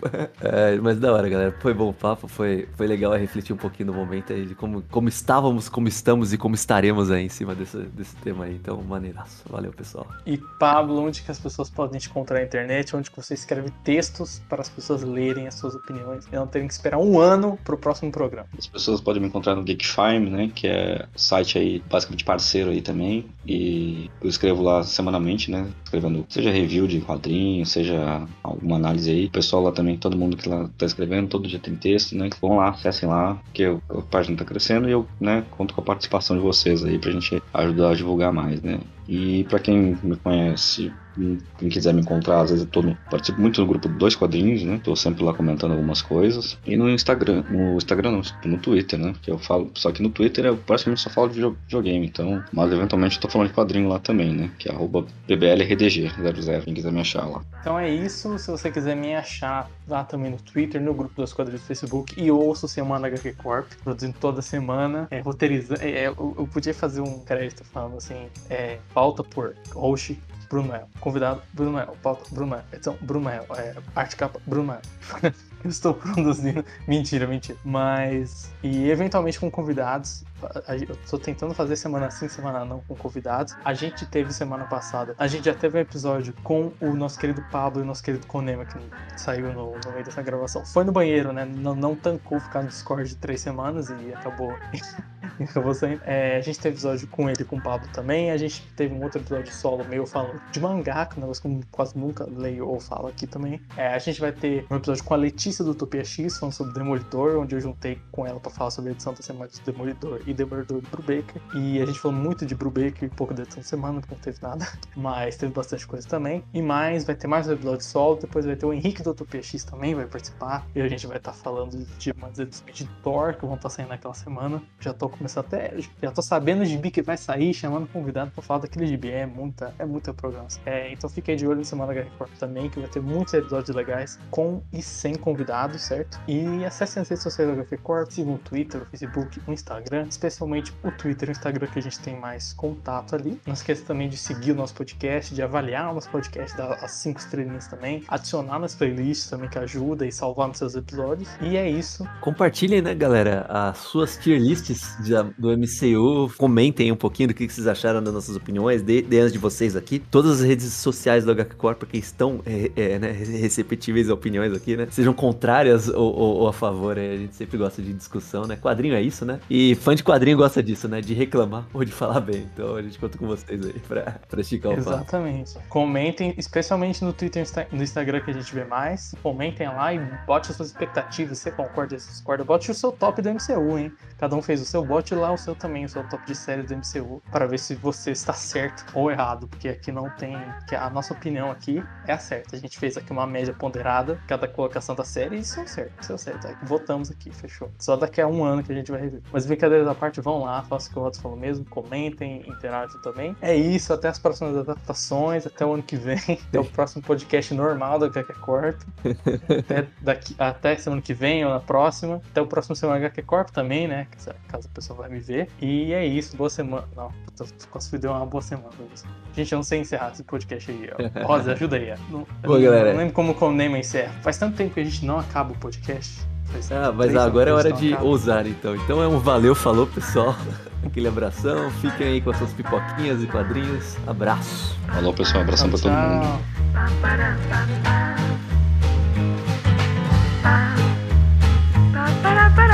mundo.